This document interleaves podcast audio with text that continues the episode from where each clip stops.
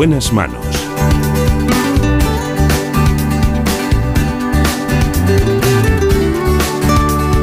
El programa de salud de Onda Cero. Dirige y presenta el doctor Bartolomé Beltrán. Muy buenos días. Gran programa hoy con diferentes especialistas. Nos acompaña, como siempre, Marta López Llorente en la producción general y en dirección técnica Jorge Zamorano. Vamos a hablar de cirrosis hepática. Lo hacemos con el doctor José Luis Calleja.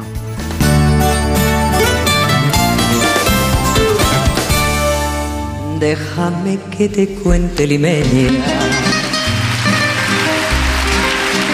Déjame que te diga la gloria del ensueño que evoca la memoria del viejo puente, el río y la alameda. Estamos aquí y lo hacemos con un gran hepatólogo, el doctor Calleja. Ahora que Les propongo un informe para afrontar este espacio. Ahora que aún se meten en un sueño, En buenas manos. El programa de salud de Onda Cero. Dirige presenta el doctor Bartolomé Beltrán. El hígado es uno de los órganos más grandes del cuerpo y está situado en la parte derecha del abdomen, debajo de las costillas. Entre sus funciones están eliminar las bacterias y virus, depurar las sustancias tóxicas de la sangre o producir la bilis, esencial para la digestión.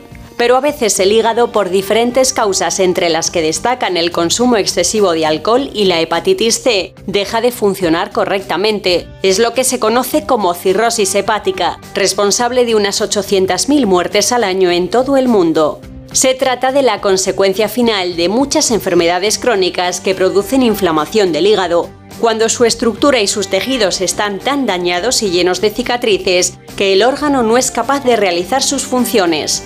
En las fases iniciales los pacientes pueden no tener síntomas, pero poco a poco aparecen cansancio, falta de apetito o molestias digestivas. Y en fases avanzadas los síntomas como la desnutrición o las hemorragias internas son tan graves que impiden al paciente llevar una vida normal. En ese caso, cuando la enfermedad es irreversible, el único tratamiento definitivo es el trasplante hepático. Para nosotros es uno de los grandes especialistas españoles, sobre todo porque eh, es alguien que lleva la exactitud, eh, el proyecto de la vida personal lo traduce a la clínica y de la clínica pasa posiblemente a los tratamientos y es tolerante, los pacientes muy tolerante, pero también no por eso deja de decir la verdad.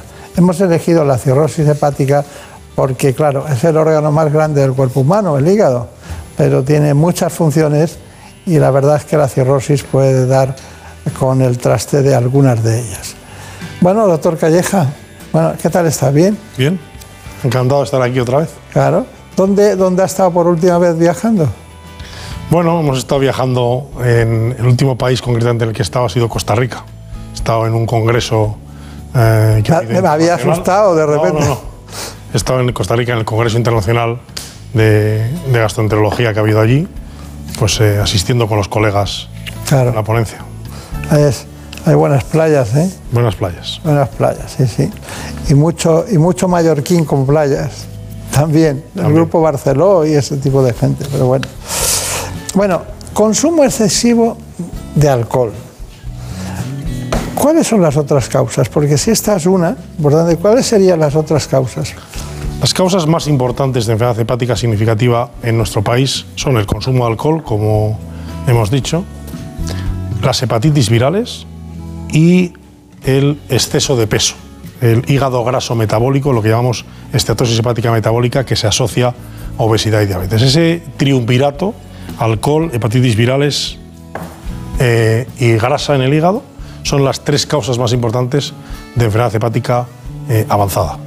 Bastaría con dos, ¿no? O sea, quiero decirte que si no hay un problema viral se puede tener una cirrosis, ¿no? Por supuesto. Solo de, con hecho, el alcohol y el hígado graso. de hecho, la mayor parte de las eh, ocasiones en nuestro medio eh, no se relaciona exactamente con el alcohol. El alcohol es una causa muy importante de cirrosis hepática, pero no es la única y como has dicho, la- las hepatitis virales y la grasa son, son causas muy muy frecuentes de enfermedad hepática. Y lo que es más importante es que son todas causas prevenibles de enfermedad hepática.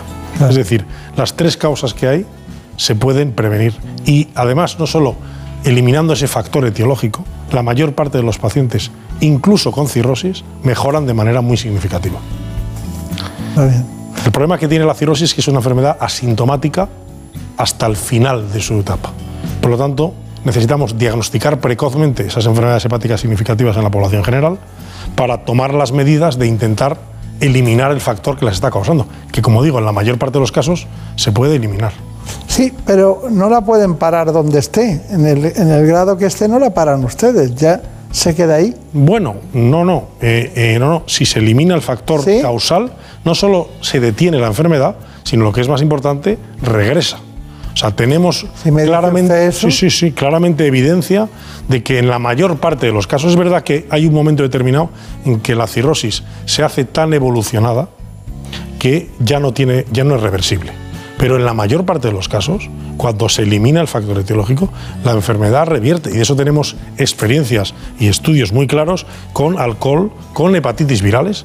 Pacientes que eran, tenían una enfermedad hepática avanzada cuando tenían hepatitis C, se curan con antivirales y la enfermedad hepática y la función hepática mejora de manera muy relevante. O sea que eso existe. Por eso es tan importante el hacer el diagnóstico, porque se acompaña de una mejoría cuando se suspende la, Claro. la, la causa etiológica. Perdónenme, pero tengo un alto interés en este tema. Por ejemplo, los jóvenes. ¿Qué quiere que los jóvenes eh, tengan 25 años, 24, 26, 28? Eh, con lo que está pasando por las noches de jueves, viernes y sábado, ¿qué va a pasar con esos hígados? Bueno, yo creo que aquí en España el consumo de alcohol, sinceramente, hay consumo de alcohol es curioso porque la sociedad, obviamente, solo en un país como el nuestro, especialmente el productor de alcohol, en este caso de vino, eh, realmente existe solo la versión lúdica del consumo de alcohol. Que, que está bien, que probablemente pues, a mucha gente le gusta tomar algo de, de- de vino o de alcohol, pero hay una parte del consumo de alcohol que permanece oculta a la opinión pública. Si usted va al hospital Puerta de Hierro hoy a Madrid, el 40 o 50% de los pacientes que tenemos ingresados en la planta están por algún problema relacionado con el alcohol. El alcohol produce pancreatitis, produce afectación hepática, produce afectación cardíaca, afectación cerebral. Y es una, una sustancia extremadamente adictiva. ¿Eso quiere decir que no se pueda tomar absolutamente nada? Hombre, probablemente para un enfermo hepático seguro que no puede tomar nada. Para otras personas tendrán que tener un consumo muy moderado. Pero sí que debería haber esta información que tenemos los médicos y que no tiene la sociedad, debería estar, digamos, un poco... eh, eh, la sociedad debería estar un poquito concienciada. Claro, al claro, respecto. Bueno, eh, antes de pasar a temas que nos van introduciendo en muchas áreas diferentes, me gustaría que Marina Montiel nos contara, bueno, cuál es su currículum, porque ya ha citado Puerta de Hierro y también le podemos ver en la luz en algún rato de la vida, ¿no? Sí, sí, efectivamente, también Pues trabajo en el de la Luz. Quizá no necesita mucha presentación, pero bueno, les doy algunos datos. El doctor José Luis Calleja Panero es especialista en aparato digestivo, jefe de servicio de gastroenterología y hepatología del Hospital Puerta de Hierro y del Hospital La Luz. Es también catedrático de medicina en la Universidad Autónoma de Madrid. Bueno, ahora sí le conocemos más. ¿Cuántos, cuántos eh, hermanos o cuñados tiene usted en total que son médicos? Pues concretamente seis. Somos de una familia, tanto mi, sea, fam- que tiene que irse mi de familia casa. como la familia de mi mujer son. Eh, tenemos eh, todos, vamos, tenemos un, un porcentaje de médicos, además cada uno de una especialidad diferente. Eso es bueno. Sí, Eso es para bueno. cubrir todo el espectro. Está bien. Bueno, dígame una cosa, eh, doctor Calleja. A mí me gustaría saber los síntomas guía principales que, se, que, que uno puede detectar en cualquier momento de una cirrosis hepática, para luego ir valorando distintos elementos de los síntomas. ¿no? Desgraciadamente, los síntomas solo aparecen en la fase más avanzada de la enfermedad. La mayor parte de los pacientes con cirrosis son completamente asintomáticos. ¿Qué síntomas pueden aparecer ya en esa fase avanzada? Pues pueden aparecer las complicaciones de tener una enfermedad hepática. Puede aparecer retención de líquidos en forma de edemas en los pies o líquido en la tripa, ascitis, puede aparecer ictericia, eh, aparición de color amarillento de la piel, cansancio, puede aparecer también alteración del, eh, estado mental que llamamos eh, encefalopatía. Estos son síntomas, pero son síntomas ya de una enfermedad hepática muy avanzada. La mayor parte de los pacientes son asintomáticos, por eso hacemos los especialistas un especial hincapié en intentar detectar los factores de riesgo para tenerla. Porque tú sí conoces a una persona que tiene una hepatitis C, una hepatitis B y no se trata, que tiene una diabetes y no tiene una diabetes bien controlada, que tiene un sobrepeso excesivo o que tiene un consumo de alcohol claramente patológico, sabes que o pone remedio a esos factores de riesgo o va a acabar teniendo una enfermedad hepática significativa casi con toda seguridad. Claro, claro. Usted, usted mismo eh, trata, por ejemplo, una obesidad, diríamos, mediana, ¿no? Alguien que está pasado 10 kilos eh, y tiene un aspecto normal y tal. ¿Usted lo trata con esos medicamentos innovadores inyectables o, lo pasa al endocrino? Bueno, nosotros si el paciente solo tiene obesidad, habitualmente no lo suele ver el especialista digestivo. Le remitimos a un endocrino para que haga una evaluación. Pero sí que es verdad que compartimos pacientes que tienen una enfermedad hepática significativa y que además tienen obesidad. Es decir, por ejemplo, que tienen esta enfermedad que llamo yo este, enfermedad hepática metabólica o estatosis hepática metabólica, lo que llamamos hígado graso, que a veces vemos a un paciente que tiene una enfermedad hepática significativa, en ese caso, sobre todo de acuerdo a los endocrinos, le solemos tratar con algunas de las medicaciones, como los agonistas de GLP-1, que permiten bajar peso y además mejorar la enfermedad hepática. Porque sabemos de nuevo que los pacientes que pierden, por ejemplo, el 10% del peso corporal, su enfermedad hepática mejora muchísimo. ¿Me puede repetir el nombre del medicamento? Son agonistas de GLP-1. Es una familia que eh, bueno, tiene un efecto tanto a nivel central como a nivel eh, eh, sistémico de... ¿Y son inocuos para el resto de...? Bueno, son, son medicaciones que se utilizan y que están aprobadas en España en el entorno y en Europa en el entorno de la diabetes mellitus, para el control de la glucemia en esos pacientes. Pero se ha visto que cuando se trataban pacientes diabéticos, muchos de ellos perdían una cantidad importante de peso y eso les ayudaba a controlar la diabetes. Entonces la FDA sí que ha autorizado la, la utilización de estas medicaciones, no solo en diabetes, sino en obesidad. En la agencia europea estamos pendientes de que esa autorización se haga, de tal manera que actualmente en España solo eh, se utilizan en el entorno de la diabetes y pacientes que tienen además obesidad. Pero son claramente unos fármacos de futuro para los pacientes hepáticos, para estos pacientes cuya causa de enfermedad hepática es precisamente el sobrepeso. Está bien, está bien. Bueno, eso no querrá usted ni verlo, el trasplante hepático, aunque sé que en un momento determinado está indicado y ustedes tienen un, un proyecto de, trasplantes muy extraordinario en la clínica Puerta de Hierros. Desde el año 1986, o sea que yo creo que es una gran ventaja para las enfermedades hepáticas, que al final siempre tienes la posibilidad del trasplante hepático en la mayor parte de los pacientes. Sí, pero eh, los datos estadísticos eh, no dicen que el 100% van a ir bien. Bueno, eh, los trasplantes en España se hacen aproximadamente unos 1.100 trasplantes al año y la supervivencia al cabo del primer año en la mayor parte de los centros españoles está cercana al 90%. O sea, que yo creo que estamos hablando de pacientes que cuando se, se eh, incluyen en la lista de trasplante tienen una supervivencia a corto plazo prácticamente de 0%. O sea que en ese contexto, el que haya una solución, eh, vamos a decir, curativa de la enfermedad en la mayor parte de los casos que les haga sobrevivir el 90% son unos resultados espectaculares.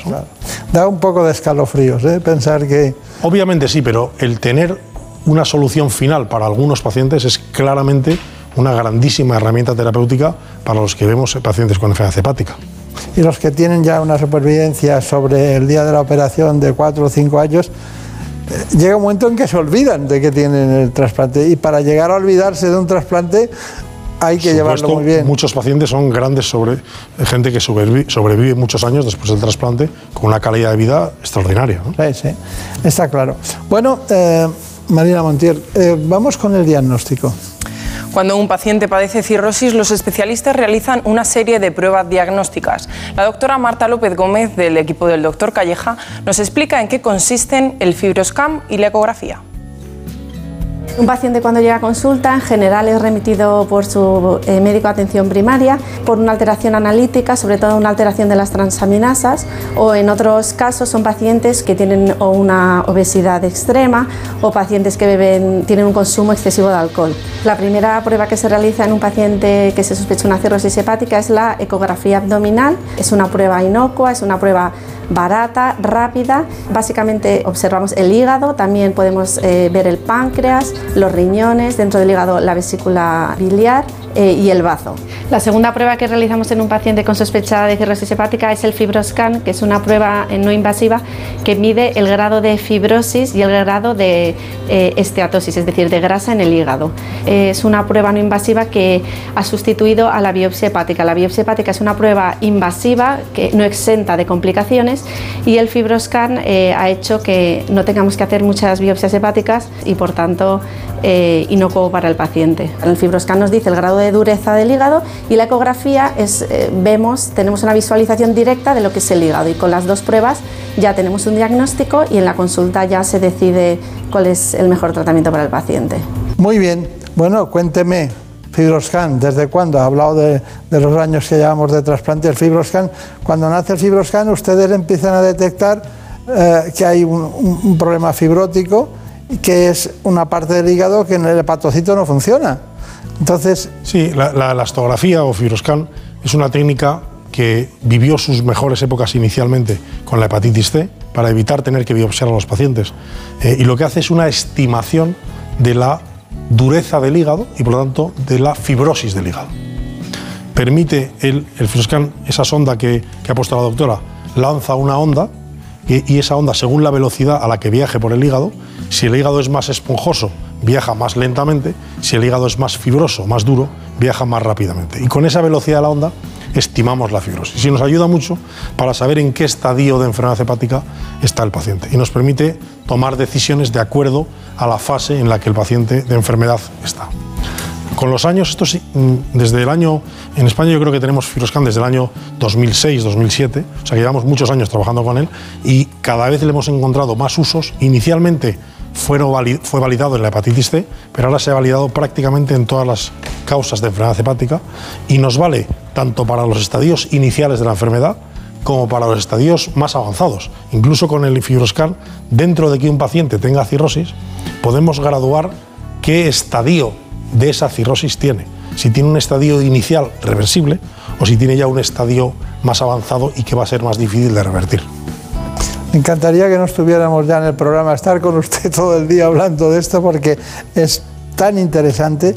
Bueno, pero hay una serie de recomendaciones para poder convivir con, con cirrosis. Marina Montiel. En efecto, un conocido laboratorio farmacéutico de nuestro país ha elaborado un decálogo con recomendaciones generales para los pacientes con cirrosis hepática. Compartimos con ustedes estos consejos. Llevar un estilo de vida saludable es fundamental para convivir con la cirrosis. Al tratarse de una enfermedad que no tiene cura, la dieta es un pilar esencial para controlarla.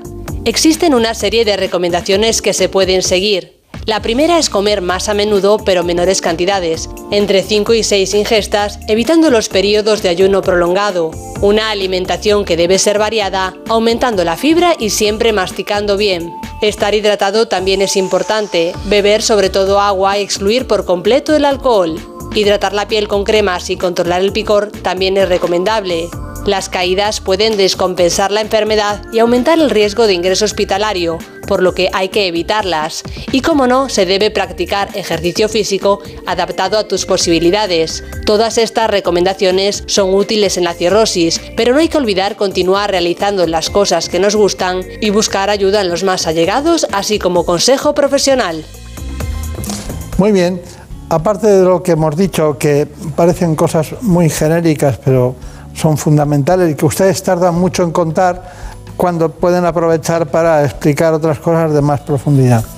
Me gustaría que me dijera cuál es la dieta ideal de la cirrosis, brevemente. Bueno, la cirrosis no tiene una dieta específica. Lo que sí sabemos para la enfermedad hepática es que la dieta llamada mediterránea, que tiene un balance entre hidratos de carbono, eh, proteínas de, de origen eh, eh, animal y, grasa, fundamentalmente grasa derivada de aceites como el aceite de oliva, pues es la dieta que se ha considerado más saludable. Y también, ya no solo el tipo de dieta, sino lo que está claro es que las personas que tienen obesidad tienen que hacer una dieta hipocalórica. O sea, una dieta en la cual el número de calorías que se ingieren todos los días sea claramente menor dentro de esta dieta equilibrada, sana. No, no se ha visto que haya una dieta que sea claramente mejor o peor que otras. Pero todas esas dietas de el ayuno intermitente o la dieta basada en proteínas o la dieta de, de un determinado tipo de fruta o tal, son dietas que pueden ser útiles a corto plazo, pero cuando tú le tienes que decir a un paciente que tiene que cambiar su estilo de vida para siempre, probablemente lo razonable es decirle que tiene que hacer una dieta equilibrada mediterránea con una, una dieta eh, contenida en calorías. Claro. Pero en, en la- en- dentro del mundo de la medicina natural y de las, in- de las infusiones, por ejemplo, eh, voy a tomar eh, ahora diente de león, por ejemplo. No es malo.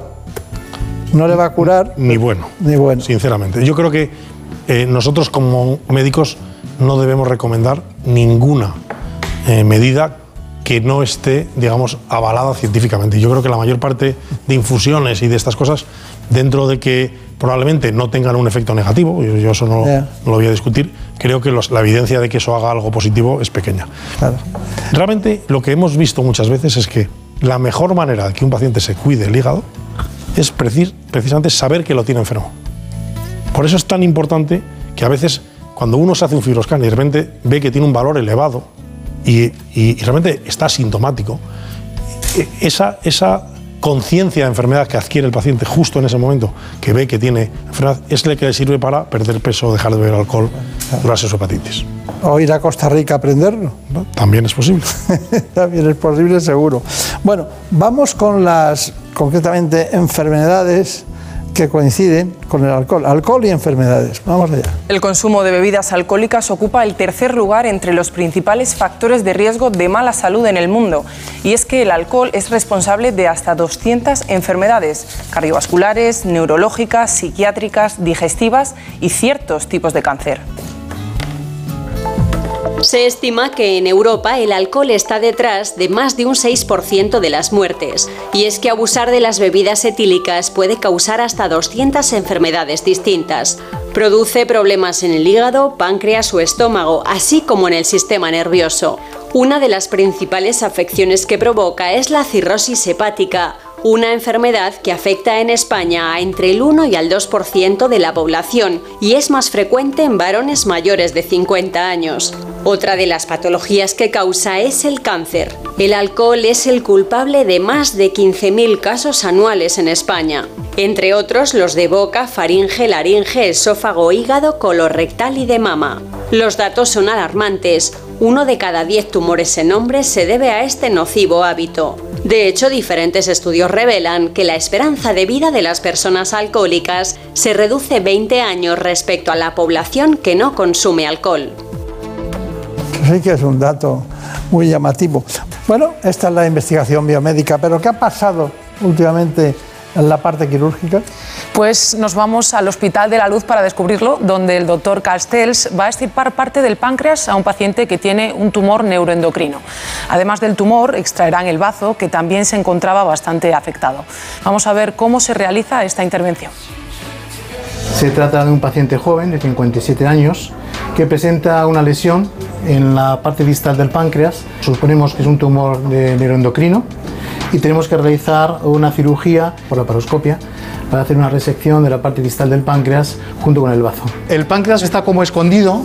Ya hemos entrado en la celda pancreática. Lo que tenemos que hacer a continuación es eh, hallar exactamente dónde se encuentra el tumor. Entonces, en estos casos, en estos enfermos que son obesos, nos ayuda mucho a hacer una ecografía intraoperatoria. Ahí vemos la, la sonda de ecografía y aquí podemos ver dónde se encuentra la lesión que tenemos. Tenemos totalmente disecado la cara posterior del tumor que es esta, de tal forma que ya nos podemos marchar ahora a buscar los vasos importantes, arteria y vena, de la parte superior del bazo. Un punto importante en este momento es cortar ese flujo de sangre. Una vez que ya hemos seccionado la arteria, como vemos, lo que vamos a hacer a continuación es pasar todo el órgano con una gomita y nos va a marcar el sitio de sección, que va a ser el último paso antes de la sección pancreática.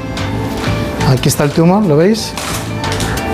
y aquí la zona de páncreas sano. Lo que vamos a hacer es cortar y grapar con esta máquina que lo que hace es minimizar también el riesgo de fístula al seccionar el páncreas. Y en este procedimiento vamos a invertir como 40 minutos aproximadamente. Y ahora vamos a proceder a retirar la máquina de tal forma que ya tenemos toda la pieza estirpada. Lo único que nos queda es extraer la pieza del abdomen en una bolsa para que también, como se trata de un proceso tumoral, no haya diseminación celular a la hora de la extracción. Esta es la pieza. Aquí, te va. Y la lesión es todo esto que veis aquí.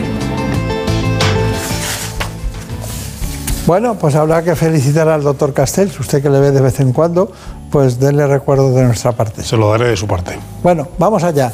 Conclusiones. Hemos hablado de cirrosis hepática. ¿Qué le gustaría que recordáramos todos? Yo creo que lo más importante es que es una enfermedad prevenible. Por lo tanto, que cualquier persona que tenga algún factor de riesgo, consumo importante de alcohol, obesidad, sobrepeso, diabetes, factores de riesgo metabólico, alteración de las transaminasas, cualquiera de esas personas debería consultar con su médico de primaria, fundamentalmente, que es el primer escalón en la cadena sanitaria, que le hiciera, digamos, un examen hepático. Un examen hepático que puede ser simplemente, probablemente, una analítica y una ecografía. Ya en estos casos en los cuales se detecta que en esa analítica hay algún signo de enfermedad hepática, o más aún un fibroscan o cualquier otro tipo de alteración, con eso podemos diagnosticar precozmente a estos pacientes que, como digo siempre, se pueden curar de su enfermedad si corregimos el factor que la causa. Este yo creo que es el principal mensaje, que estas enfermedades son enfermedades que afectan a un porcentaje de población importante y joven, en edad productiva, en edad el consumo de alcohol, por ejemplo, mata en gente mucho más joven que mata el cáncer o la enfermedad cardiovascular. Por eso es muy importante detectar precozmente estos casos y poderlos abordar. Claro, claro. ¿Existe la encefalopatía hepática? La encefalopatía hepática es una complicación de la cirrosis que aparece en estadios ya tan avanzados en el cual el hígado, que es un, eh, ya lo he comentado al principio, un, un, un, órgano que tiene como función la depuración de muchas sustancias en el cuerpo, pues al, al tener digamos, su función alterada, no depura esas sustancias y esas sustancias parece que producen una toxicidad cerebral transitoria e irreversible, que es la encefalopatía hepática. Y también le quería preguntar, ¿hay cambios en la piel de, de alguien que tenga cirrosis? Los pacientes con cirrosis en la piel suelen eh, aquejar en muchos casos prurito, yo creo que se ha comentado, fundamentalmente porque la bilirrubina produce irritación en las terminaciones nerviosas de la piel. Y es frecuente que los pacientes con cirrosis, especialmente algún tipo de cirrosis especial, las cirrosis más bien de origen colestásico, puedan tener prurito, incluso lesiones de rascado que se produce por ese prurito eh, tan intenso. Imagínese usted a alguien que tiene varices esofágicas. Eh, ¿Eso es tardío, mediano o precoz? Bueno, eh, depende de qué tamaño sean las varices, pero ya estamos hablando de una cirrosis con hipertensión portal. Por lo tanto, ya no es una cirrosis en la, en la fase inicial. Ya estamos al menos hablando de un estadio intermedio o avanzado, puesto que ya ha desarrollado hipertensión portal. Pero todavía aún con varices esofágicas, aún con varices, cuando eliminas la causa etiológica, cuando eliminas la causa que produce esa enfermedad hepática, los pacientes pueden mejorar y desaparecer esa hipertensión portal. Bien, bueno, usted eh, ya sabemos que utiliza la ecografía con su equipo, el fibroscan, analizan las cosas. Imagínense que está en cualquier lugar del mundo, el más apartado de todos, y tiene un pequeño laboratorio. ¿Qué es lo que pediría a un cirrótico? Pocas cosas. Bueno, ¿cuáles? Eh, probablemente la, prueba analítica, lógicamente, que mejor mide la función hepática, pues son las, las transaminasas y la bilirrubina. Pero es que la ecografía es probablemente una de las exploraciones más ubicua que hay. Es decir, que es raro que aún en algún país o en algún sitio recóndito no se tenga una, una, exploración como la ecografía, que es barata, no tiene efectos secundarios, fácil de realizar y disponible. Esa es la ventaja que tiene la enfermedad hepática, que la técnica inicial para diagnosticarla es una técnica tan fácil como la ecografía. No hace falta un escáner, una resonancia. Para el diagnóstico inicial, la ecografía es más que suficiente. Bueno, ya me contará algún día dónde saca la energía para hablar con sus pacientes y contarles todo, qué es lo que hace. El doctor José Luis Calleja Panero, uno de los grandes. Muchísimas gracias. Muchas gracias por la y invitación. hasta pronto. Gracias. En buenas manos. El programa de salud de Onda Cero. Dirige y presenta el doctor Bartolomé Beltrán. Es lógico. Murprotec, empresa líder en la eliminación definitiva de las humedades, patrocina la salud en nuestros hogares. Un día descubres que tienes humedades en techos, paredes, están por todas partes. ¿Qué puedes hacer? Llama a Murprotec. Llama al 930 1130 o entra en murprotec.es. Si con las humedades te las tienes que ver, ¿qué puedes hacer? Llama a Murprotec. 930 1130. Murprotec. Cuidando tu hogar, cuidamos de ti. En buenas manos.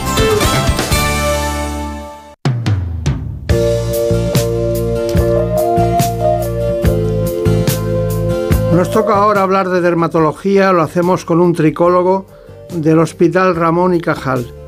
Pertenece al grupo también dermatológico Pedro Jaén. He dicho tricólogo. Se dedican a la tricología, es decir, al estudio de los pelos, en este caso la alopecia.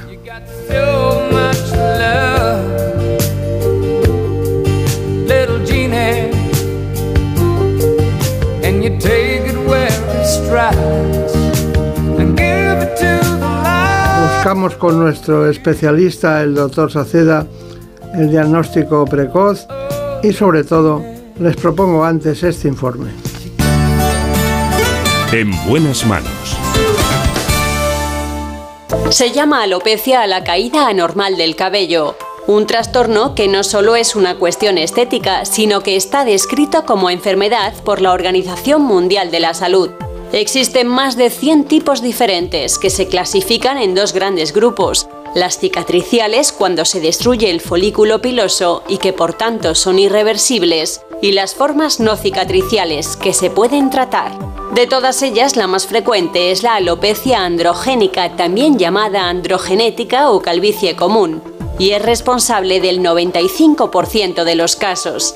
La sufren sobre todo los varones y en menor medida las mujeres, aunque en el caso de ellas afecta especialmente al estado de ánimo y la autoestima.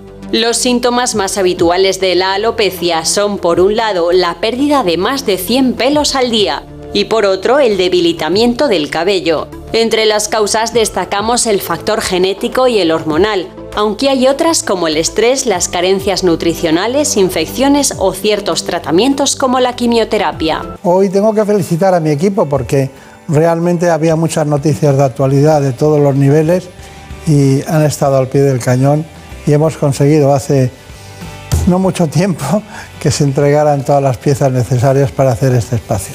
Bueno, doctor Saceda, bueno, existen prácticamente, ya se ha dicho, 100 tipos diferentes de alopecias, pero ¿cuáles son las más frecuentes y sobre todo, unas son más graves que otras? Sí, es verdad que hay más de 100 tipos de formas de perder el cabello, de alopecias. Eh, seguramente la más frecuente, y cuando hablamos de alopecia en términos generales, nos referimos a la alopecia androgenética. La alopecia androgenética es la calvicie común, la que todos consideramos eh, una calvicie masculina o que también se puede dar en las mujeres a partir de cierta edad. Mm, eh, la gravedad de la alopecia viene definida principalmente por el grado de reversibilidad, es decir, cómo podemos recuperar esa alopecia y si la podemos recuperar o no. Hay alopecias que de entrada no son recuperables, eh, sobre todo la alopecia cicatrizal, ¿no? la más conocida sería la alopecia frontal fibrosante, y otras que en los estadios más tempranos, como por ejemplo la alopecia androgenética, la calvicie común, si la cogemos a tiempo somos capaces de revertirlo y de, y de mantenerla bien a largo plazo. Eso me lo tiene que contar bien, porque no parece que sea reversible. Bueno, ya he visto que tanto Marina Montiel como Brenda Hermida, las dos no necesitan ir a su consulta por temas de, alopecia. Pero bueno, es lo que hay. Hay una cuestión, le voy a preguntar, ¿la tricoscopia eh, digital usted la practica? Sí, sí, sí. Eh, yo y yo creo que cualquier dermatólogo que esté focalizado en la tricología eh, utiliza a día de hoy esa herramienta. Nos permite estudiar con mayor definición el cabello, el tipo de crecimiento, alteraciones que pueden surgir en el desarrollo de un tratamiento Ya. y eso nos permite eh, conseguir un diagnóstico más certero. Dígame, eh, dentro de, los diagnósticos, ustedes diagnostican unas de otras, las cicatrizales de las no cicatrizales. ¿Cuáles son las, digamos, las más, eh, que más trastornos pueden causar y más difíciles de tratar? Bueno, mm, todo depende del paciente ¿no? y de cómo se lo tome, desde luego. Pero sin duda el mayor reto lo tenemos en las alopecias cicatriciales, sin ningún tipo de duda. Eh, la alopecia frontal fibrosante, que es un problema que está en auge a día de hoy en nuestra sociedad, especialmente en mujeres, eh, supone un, un trastorno importante porque nunca existe la esperanza de estar mejor a base de tratamiento médico. Por lo menos de entrada no podemos asegurarlo. Ya. ¿Ustedes utilizan la cosmética capilar?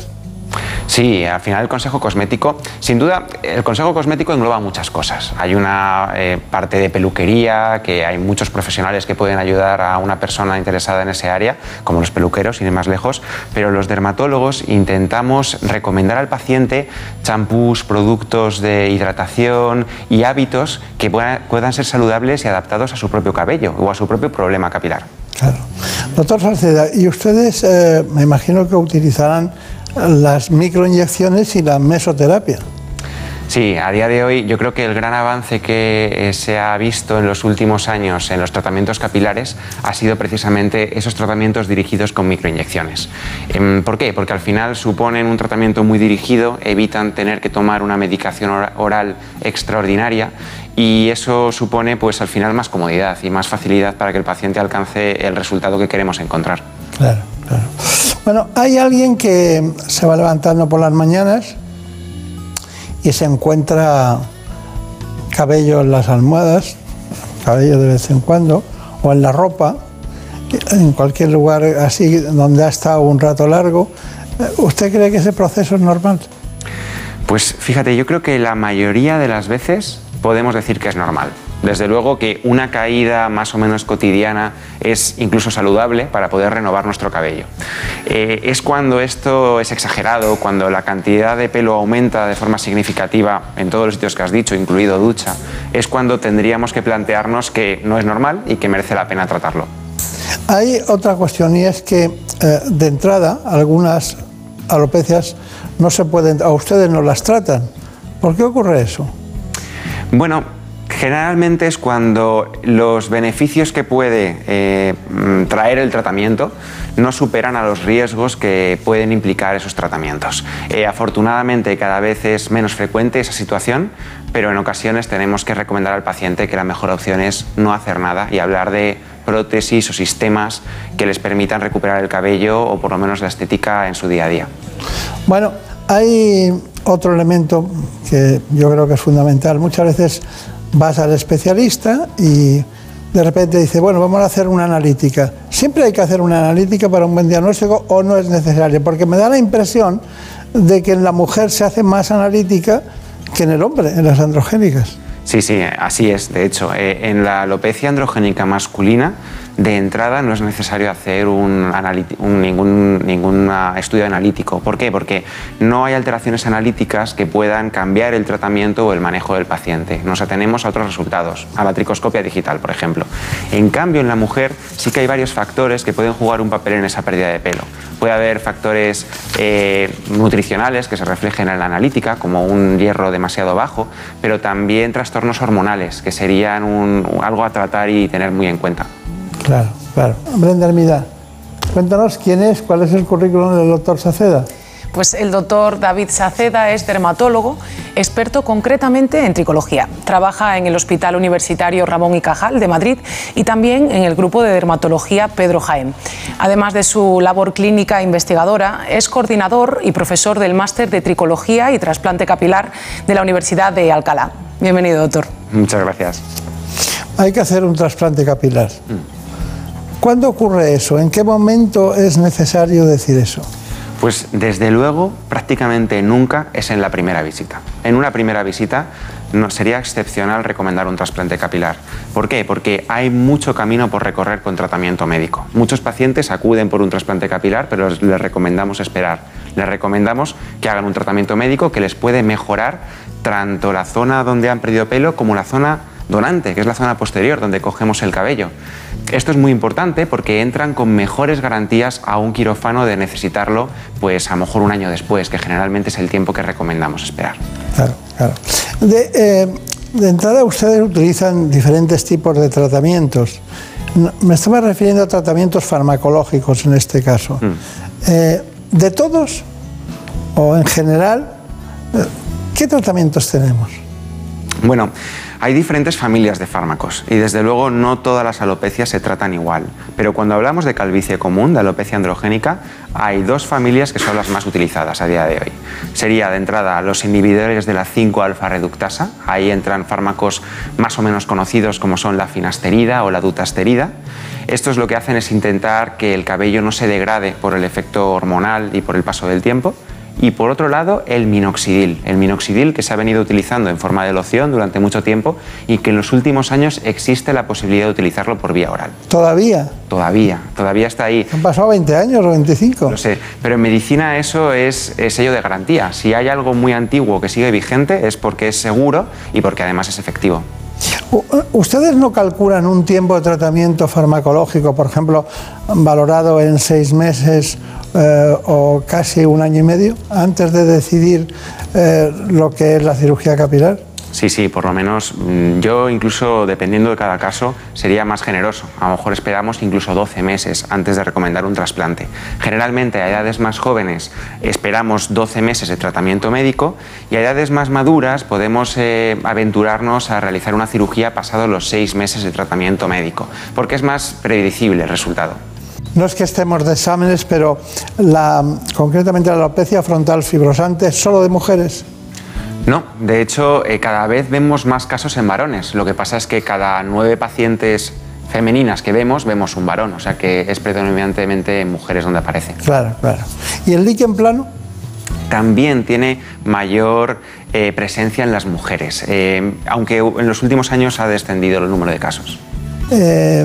¿Es tan importante el pelo en la autoestima de la mujer? Pues yo creo que sí, así por lo menos. me O lo transmite- psicológicamente, digo. Mm, Me lo transmiten muchísimas pacientes, desde luego, en el día a día. Hay trastornos capilares que suponen un- pues una tortura en su día a día y hay algunas alteraciones como la alopecia areata, que es esa calvicie que muchas veces es total, que supone un deterioro de la calidad de vida de la paciente que la padece eh, muy, muy significativo. Está bien, está bien. Bueno, voy a plantearle varios, varias estructuras, luego las comenta usted, pero en principio lo que es un diagnóstico, lo que es el tratamiento, eh, lo que son los mitos. Así que, Brenda Almida, vamos con el primero. Para tratar la alopecia es fundamental realizar un buen diagnóstico y para ello existen herramientas específicas. Nosotros hemos acudido a la consulta de la doctora Cristina Pindado, dermatóloga, y esto es lo que nos ha contado. Cuando viene un paciente a consulta y refiere caída de pelo, lo primero que hacemos es una historia clínica detallada.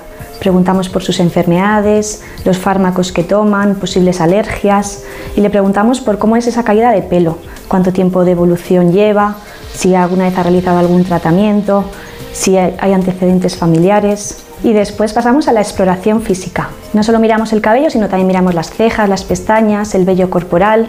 Y una vez realizada la exploración clínica, pasamos a realizar una tricoscopia. Gracias al microscopio o tricoscopio digital podemos ver de una manera no invasiva cómo es la caída de cabello del paciente. Nos permite ver el cuero cabelludo, es decir, la piel de la cabeza, ver si hay inflamación, si hay enrojecimiento, si hay descamación y también podemos ver cómo es el folículo piloso, el tallo piloso. Hoy día es fundamental el uso del tricoscopio digital, dado que hay más de 100 tipos de alopecia y muchas de ellas pueden parecerse, pero no tendrían el mismo tratamiento.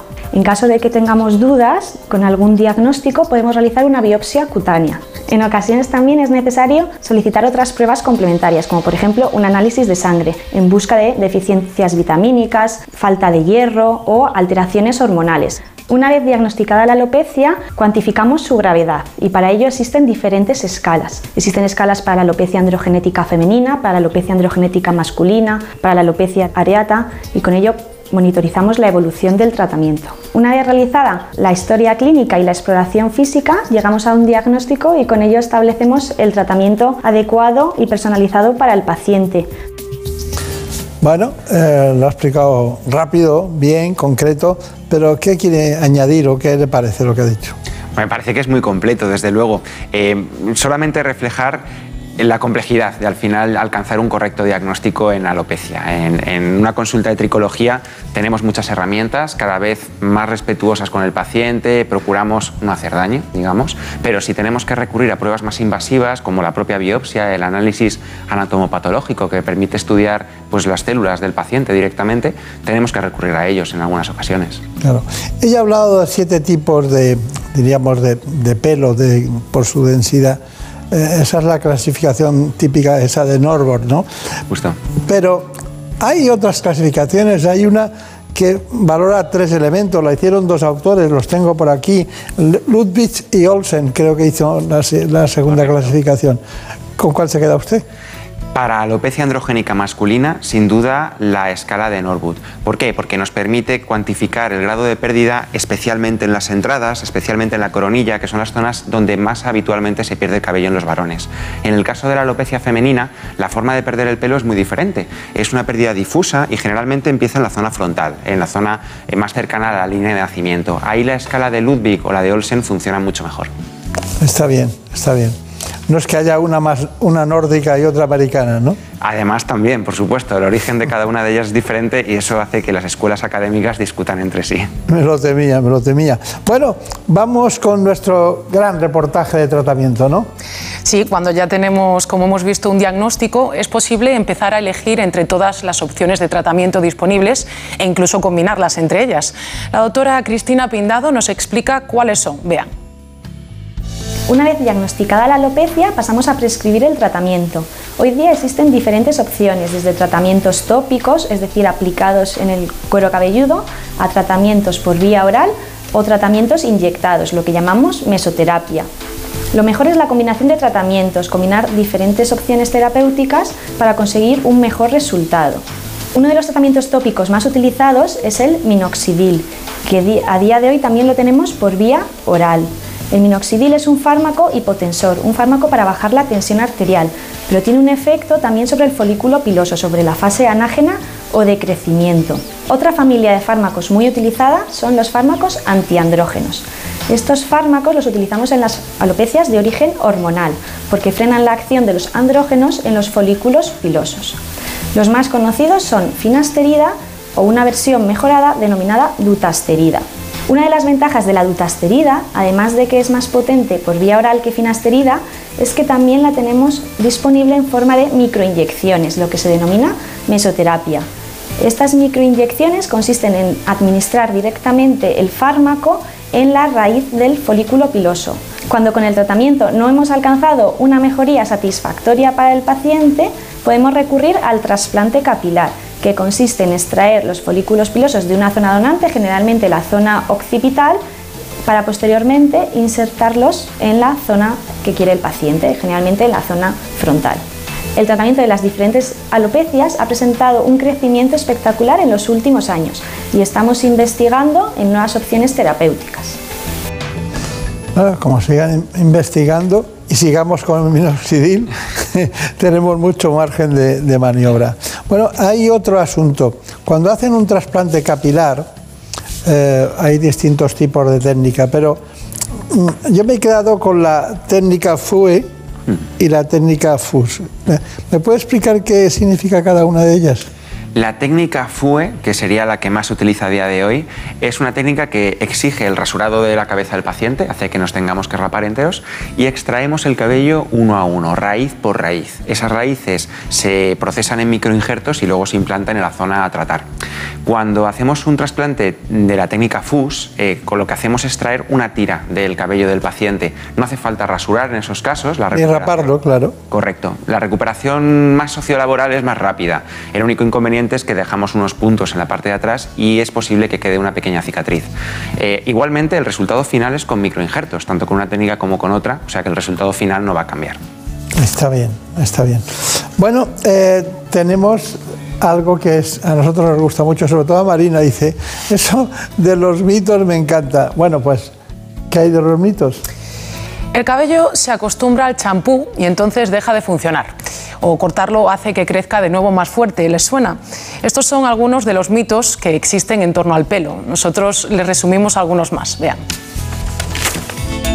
Acerca del cuidado del cabello circulan muchos falsos mitos, creencias que ha extendido la sabiduría popular y que conviene desterrar. Dicen que hacerse moños o coletas, llevar casco, lavarse y cepillarse mucho el cabello, así como usar tintes que son agresivos con el cuero cabelludo, favorecen la caída. Hechos que si se realizan con cuidado no tienen por qué entrañar ningún riesgo. Aunque el componente genético es importante, la calvicie no es exclusivamente un trastorno hereditario, sino que hay otros factores que lo provocan. En cuanto a las canas, se dice que si te arrancas una te salen más, algo que no es cierto ya que cada pelo nace de un solo folículo, o que si tienes el cabello blanco o gris estás de suerte, ya que no se te va a caer nunca. También dicen que si te cortas el pelo a menudo, haces que crezca más fuerte, algo que es totalmente falso, porque cortar las puntas no tiene ningún impacto en el crecimiento. O que si usas siempre el mismo champú, el cabello se acostumbra y deja de funcionar. Simplemente el clima y las necesidades de nuestro pelo van cambiando y debemos adaptar los productos. Estos son solo algunos mitos, pero existen muchos más. Consejos que se han hecho populares, pero que nada tienen que ver con la realidad. Bueno, está bastante claro lo que acaba de decir. Bueno, mm, hay una cosa que nos, nos ha pasado, el ingreso hospitalario. ¿No requieren ingreso hospitalario los trasplantes capilares? Para nada, para nada. El paciente, según sale de la cirugía, va a poder ir a su casa. Eh, le exigirán una serie de curas que seguramente se realizarán en la clínica para, para su tranquilidad, pero es una recuperación médica muy, muy satisfactoria. ¿Y la alopecia areata eh, se puede dar eh, en gente muy joven o adultos jóvenes?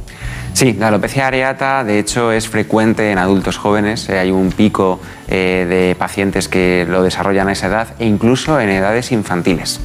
Me ha llamado mucho la atención de que sea indolora. Sí, totalmente. Es una cosa que pasa casi en cuestión de pocos días, de horas a veces, y no supone un dolor. Estábamos con usted, el doctor Saceda, con el trasplante capilar, con las alopecias en general, y hemos conseguido en este programa que se hiciera sin una gota de sangre, cosa que a la gente le llama mucho la atención con el tratamiento de las alopecias. Me gustaría que me hiciera unas conclusiones de todo lo que hemos hablado de alopecia. Nos gustaría mucho. Pues yo creo que como conclusiones podemos decir que la alopecia más común es la alopecia androgenética, que es la calvicie común masculina, pero también en las mujeres, que cuanto antes se diagnostique va a ser más efectivo el tratamiento y que a día de hoy disponemos de muchas herramientas como para conseguir frenarla y también mejorarla. Está usted muy seguro de todo eso. Eso solo es Corralo de segundo, ¿no? Correcto. Saceda Corralo. Eso me, me suena al Quijote. sí, soy de Guadalajara. pues entonces, seguro. Bueno, pues eh, muchas gracias por venir. Hemos aprendido mucho, hemos conseguido que no hubiera ni una gota de sangre y ya sabemos lo que es la tricología básica y fundamental para afrontar muchas personas, sobre todo mujeres, eh, en una proporción más baja, pero también en hombres, estos tratamientos. Que le vaya muy bien y que tenga mucha suerte. Muchísimas gracias.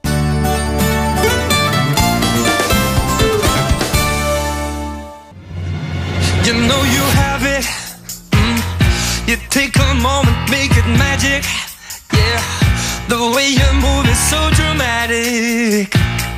I think I might make you a habit. Yeah. See all these faces, mm. so many numbers on your waitlist. Vamos con los servicios informativos y después seguiremos hablando de salud. Hablaremos de temas tan apasionantes como la ginecología y también el microbioma.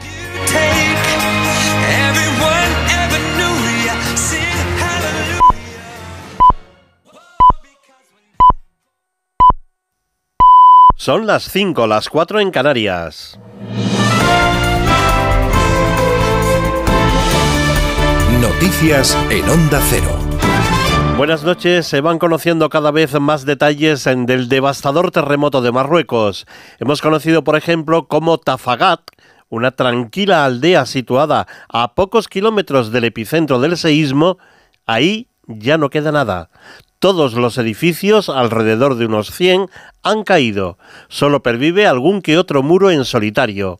Allí vivían 400 vecinos y el terremoto ha sepultado a un centenar, lo que significa que en ese municipio, en esa aldea, uno de sus cada cuatro vecinos han fallecido.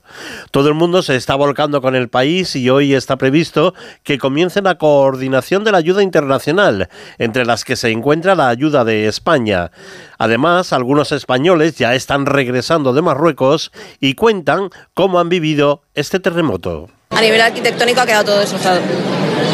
No, entonces mucho nerviosismo, mucho caos, mucho pánico y luego las casas no es lo mismo la infraestructura de aquí que las de allí. Entonces, claro, pues. Y luego las réplicas y demás que se estuvieron continuando. había muchas casas derrumbadas. Nosotros teníamos el río de la zona del sur y la calle por donde salíamos estaba toda destruida. Todos los que vivían dentro de la Medina los veías tumbados con los niños y todo en el suelo. Hemos dormido en la, en la calle un par de horas, bueno, unas tres horas, cuatro horas, pero el hotel sí que es verdad que proporcionaba todos los, los mantas, toalla, agua.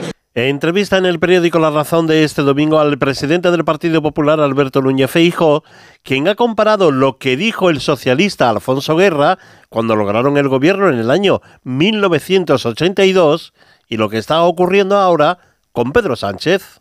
Decía Guerra que después de que gobernase unos años el Partido Socialista, a España no le iba a conocer ni la madre que la parió. Y yo completo una vez que se vaya Pedro Sánchez, al Partido Socialista no lo va a conocer ni la madre que lo parió. Lo de guerra tenía ah, cierto sentido para el socialismo. Lo de ahora, lo de que el Partido Socialista no lo va a conocer ni la madre que lo parió, eh, el Partido Socialista lo va a pagar durante décadas. Y es que ha dinamitado lo que ha sido el Partido Socialista Obrero Español.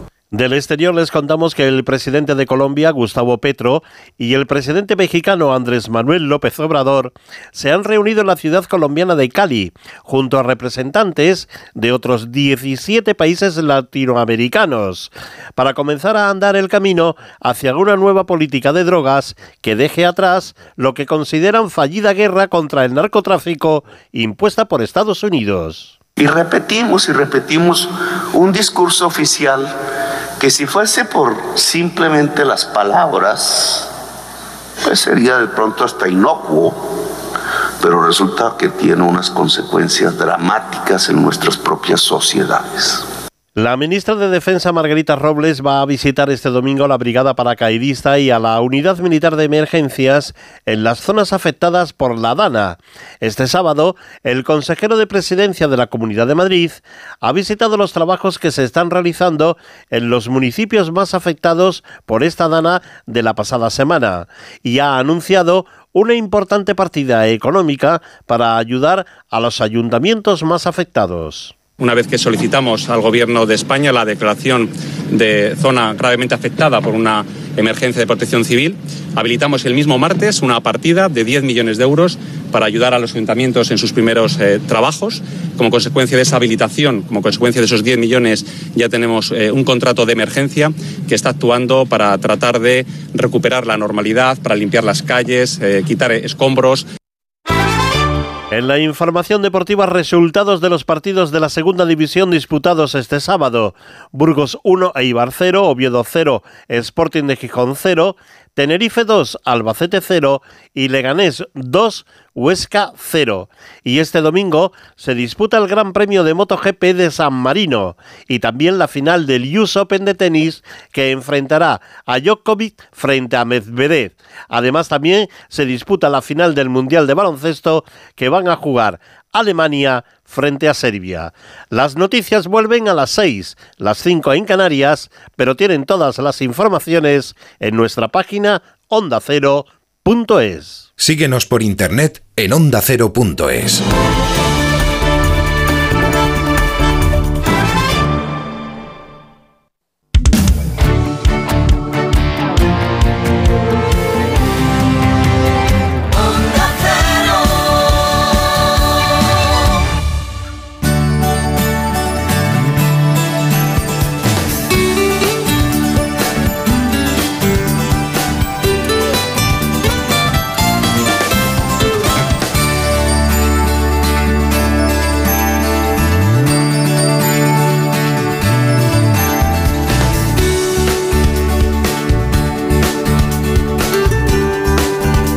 buenas manos.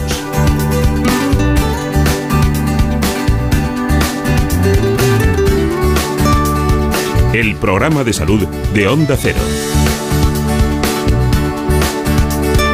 Dirige y presenta el doctor Bartolomé Beltrán.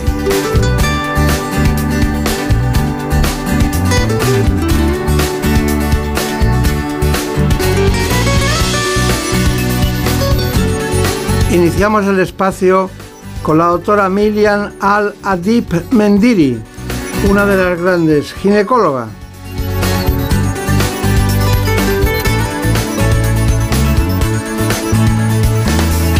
Una especialista en ginecología que además tiene un máster en sexología.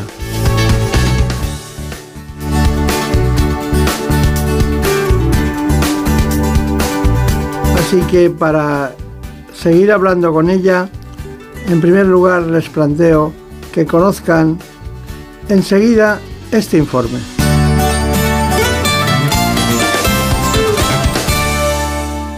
La atención ginecológica es fundamental para velar por la salud de la mujer en las distintas fases de su vida, y no solo en la edad reproductiva como muchas personas piensan. El síndrome premenstrual es quizás el trastorno más frecuente por el que acuden las mujeres al especialista, ya que hasta un 80% lo sufre en algún momento de su vida. Sin embargo, otras consultas son propias de cada etapa, como por ejemplo en la adolescencia las alteraciones en la regla o diversas preocupaciones o problemas con respecto al inicio de las relaciones sexuales. En la edad adulta, los motivos más habituales son las infecciones vaginales, el dolor, la prevención de cánceres ginecológicos, la anticoncepción, la infertilidad o el seguimiento del embarazo. Y llegamos a la menopausia, un momento de grandes cambios en la que se producen diversos trastornos, entre ellos la atrofia vaginal, que sufren casi la mitad de las mujeres, los sofocos, pérdidas de orina y otros síntomas provocados por el descenso de estrógenos. ¿Cómo no les vamos a acompañar si ha llegado la diosa de la ginecología? eh? que ha llegado aquí hacía tanto tiempo que andábamos detrás de usted que era muy complicado, pero al fin la conseguimos. La doctora Al Adib. Muchísimas gracias por la invitación. Bueno, Miriam Miriam, Mendiri. Al Adib Mendiri. Claro, Adib Mendiri, está bien. Eso es sirio. Sí, el primer apellido es sirio y el segundo es español. Está bien, está bien. Bueno, cuénteme, ¿qué es eso de trabajar en esos sitios tan dispares como Mérida, eh, bueno, en la provincia de Badajoz, Almendralejo, ¿no? Sí, ahí empecé, en Almendralejo, Mérida, Zafra. Y bueno, eh, como también me dedico a la divulgación y he escrito varios libros, empezaron a venir gente de, de muchos sitios y a partir de ahí pues nos animamos con abrir una clínica aquí también en, en Madrid y otra recientemente en Marbella. Qué bien, qué bien. Bueno, tengo aquí un libro. Mire, la doctora Miriam Al-Adib Mendiri. Y dice, hablemos de nosotras. Pero usted todos los libros pone hablemos, porque también en otro, quiero recordar, hablemos de la vagina, ¿no? De vaginas. de vagina. Hablemos de vaginas, que fue el primero, y después hablemos de nosotras y próximamente, bueno, ya acaba de salir ahora mismo, hablemos de adolescencia. Pues hablemos de vaginas. ¿Qué diría usted? Venga, vamos a hablar de vaginas. Bueno, es que es, eh, se puso ese título porque eh, la verdad es que no sabíamos qué, qué poner, porque se tratan muchos temas desde muchas perspectivas, muchas aristas. no estoy hablando del título, hablemos de vaginas. ¿Qué va a decir? Pues mm, Hablemos de Vagina es un libro para, para entender cómo funciona nuestro cuerpo, nuestra mente y todos los aspectos de la sexualidad femenina, que tiene una complejidad eh, muy grande, ¿no? Todos los procesos sexuales y reproductivos de las mujeres, pues mm, hay muchas, muchas cosas que no están bien comprendidas y que muchas veces eso genera sufrimiento, ¿no? Claro. Cuando no nos conocemos bien. Hay mucho trabajo detrás, mucho trabajo. Eh, bueno, de todas maneras está a punto de salir un libro, ¿no? Suyo, otro libro, que es este, ¿no? Hablemos de adolescencia. ¿Por qué de adolescencia? Bueno, porque desde... Bueno, lo voy a enseñar aquí. Voy a enseñar a su lado. Queda presentado el libro, hablemos de adolescencia. ¿Por qué?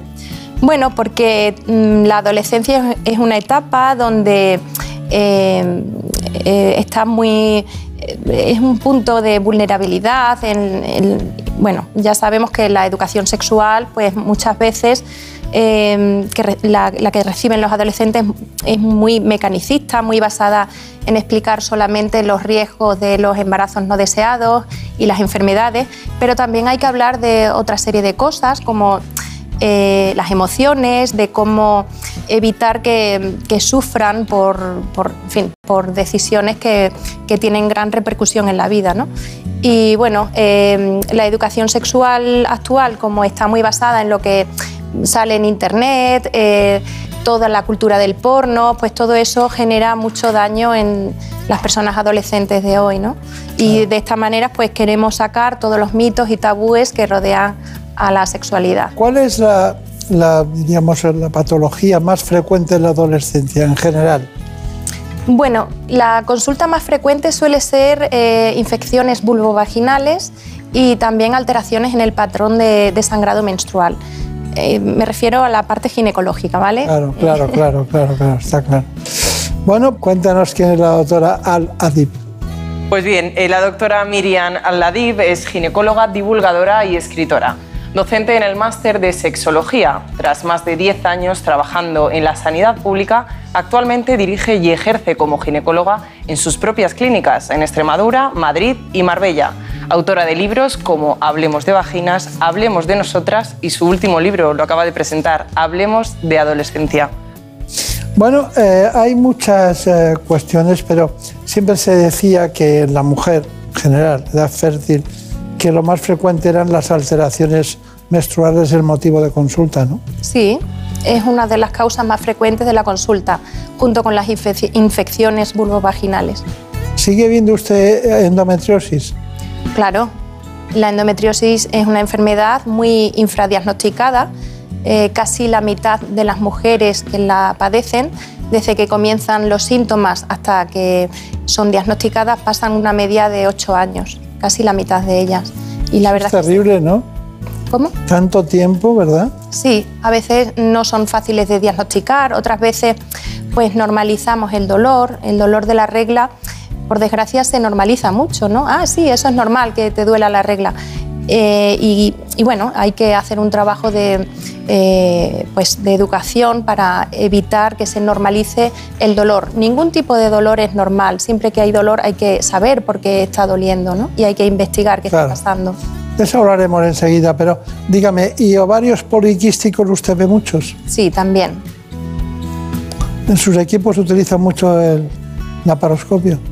No, eh, las consultas mías eh, son consultas médicas y no, no tenemos quirófano. ¿Y, y cómo, y cómo diagnostica un, un ovario poliquístico?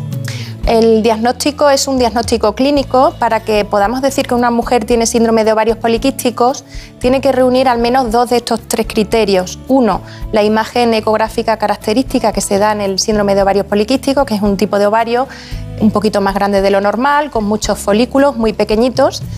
Eh, dos, eh, que haya anovulación, es decir, que no se ovulen en todos los ciclos. Y tres, síntomas virilizantes, bien analíticos o bien clínicos. Los síntomas virilizantes analíticos son, como dice su nombre, pues que lo vemos en la analítica. Vemos los andrógenos elevados y una serie de modificaciones en la analítica. ¿Y ven bello? ¿Eh? Ahí bello. Y esos serían los síntomas virilizantes clínicos, cuando hay hirsutismo, que es vello con una distribución no típicamente femenina, como por ejemplo en el mentón, en el tórax, eh, acné, eh, alopecia, eh, tendencia a acumular grasa en el abdomen. Bueno, todos estos son los síntomas virilizantes clínicos. Porque Todo no lo que no la- le gusta a una mujer. ¿Verdad?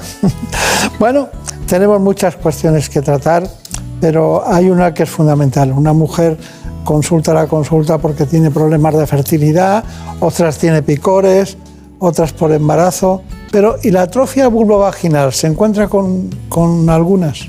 Claro, sí, a partir de la menopausia eh, puede empezar a haber sequedad vaginal y con el tiempo un adelgazamiento de la piel y mucosas eh, de la vulva y de la vagina, que sería la atrofia genitourinaria, que le llamamos.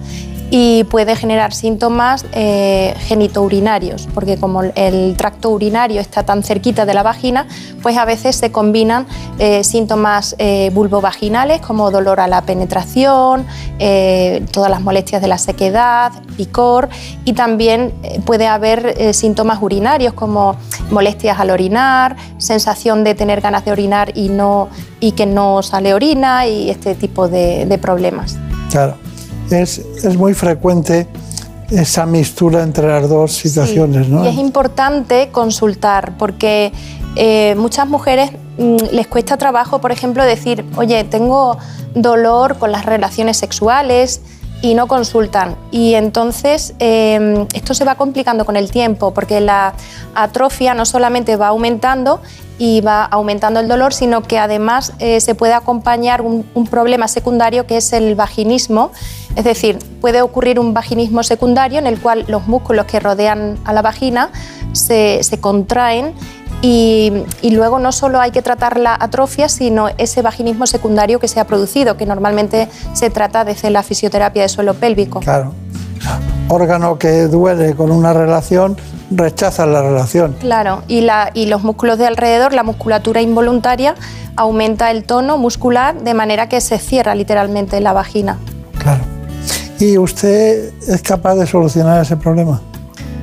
Bueno, eh, hay una parte que solu- solucionamos desde la ginecología, eh, siempre individualizando según cada caso. Primero se trata el problema orgánico, la atrofia, y si hay ese vaginismo secundario, esa contractura de esa musculatura de alrededor de la vagina, pues eh, a veces tenemos que, que completar el tratamiento con fisioterapia Claro. de suelo pélvico. Muy bien. Bueno, Marina Montiel, vamos precisamente con este asunto, ¿te parece? Pues sí, porque muchas mujeres consultan a su ginecólogo por dolor en las relaciones sexuales. Sin embargo, a veces no es fácil encontrar cuál es su causa. Nosotros hemos acudido a la consulta de la doctora Marta Recio para conocer cómo se diagnostica y trata este síntoma. Cuando una paciente viene a consultar por dolor, lo primero que solemos hacer es una historia clínica detallada, en la cual buscamos el origen del dolor y sobre todo cómo afecta la calidad de vida de esa mujer. Posteriormente pasamos a hacer una exploración, que podrá ser ginecológica, del suelo pélvico o de los diferentes tipos de dolor que podríamos encontrar. También hacemos pruebas complementarias, generalmente siempre una ecografía transvaginal, aunque también podríamos añadir otras, como por ejemplo el estudio de la microbiota o la resonancia magnética. Una vez identificada la causa del dolor, que puede tener un componente más vulvar, como por ejemplo en el caso del líquen vulvar, o un componente más profundo, como por ejemplo las hipertonías del suelo pélvico o el vaginismo, pasamos al diseño del tratamiento. El tratamiento puede ser de diferente tipo. Hay mujeres que necesitarán tratamiento farmacológico, otros eh, puede ser incluso quirúrgico, pero hoy en día disponemos de la última tecnología gracias a la ginecología regenerativa. La radiofrecuencia es un tratamiento que gracias a la energía electromagnética consigue bioestimular las células para que por sí mismo se regeneren, consiguiendo mejorar la inflamación y la hidratación de los tejidos. Lo utilizamos en patologías como por ejemplo el líquen vulvar, la hiperlaxitud vaginal o eh, la hipertonía de suelo pélvico, también conocido como vaginismo.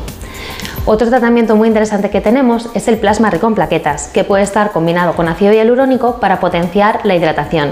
Gracias a él solemos utilizarlo para patologías que requieren mayor hidratación o disminución de la inflamación, como el líquen vulvar, las cicatrices posparto o en general la sequedad vaginal de la menopausia.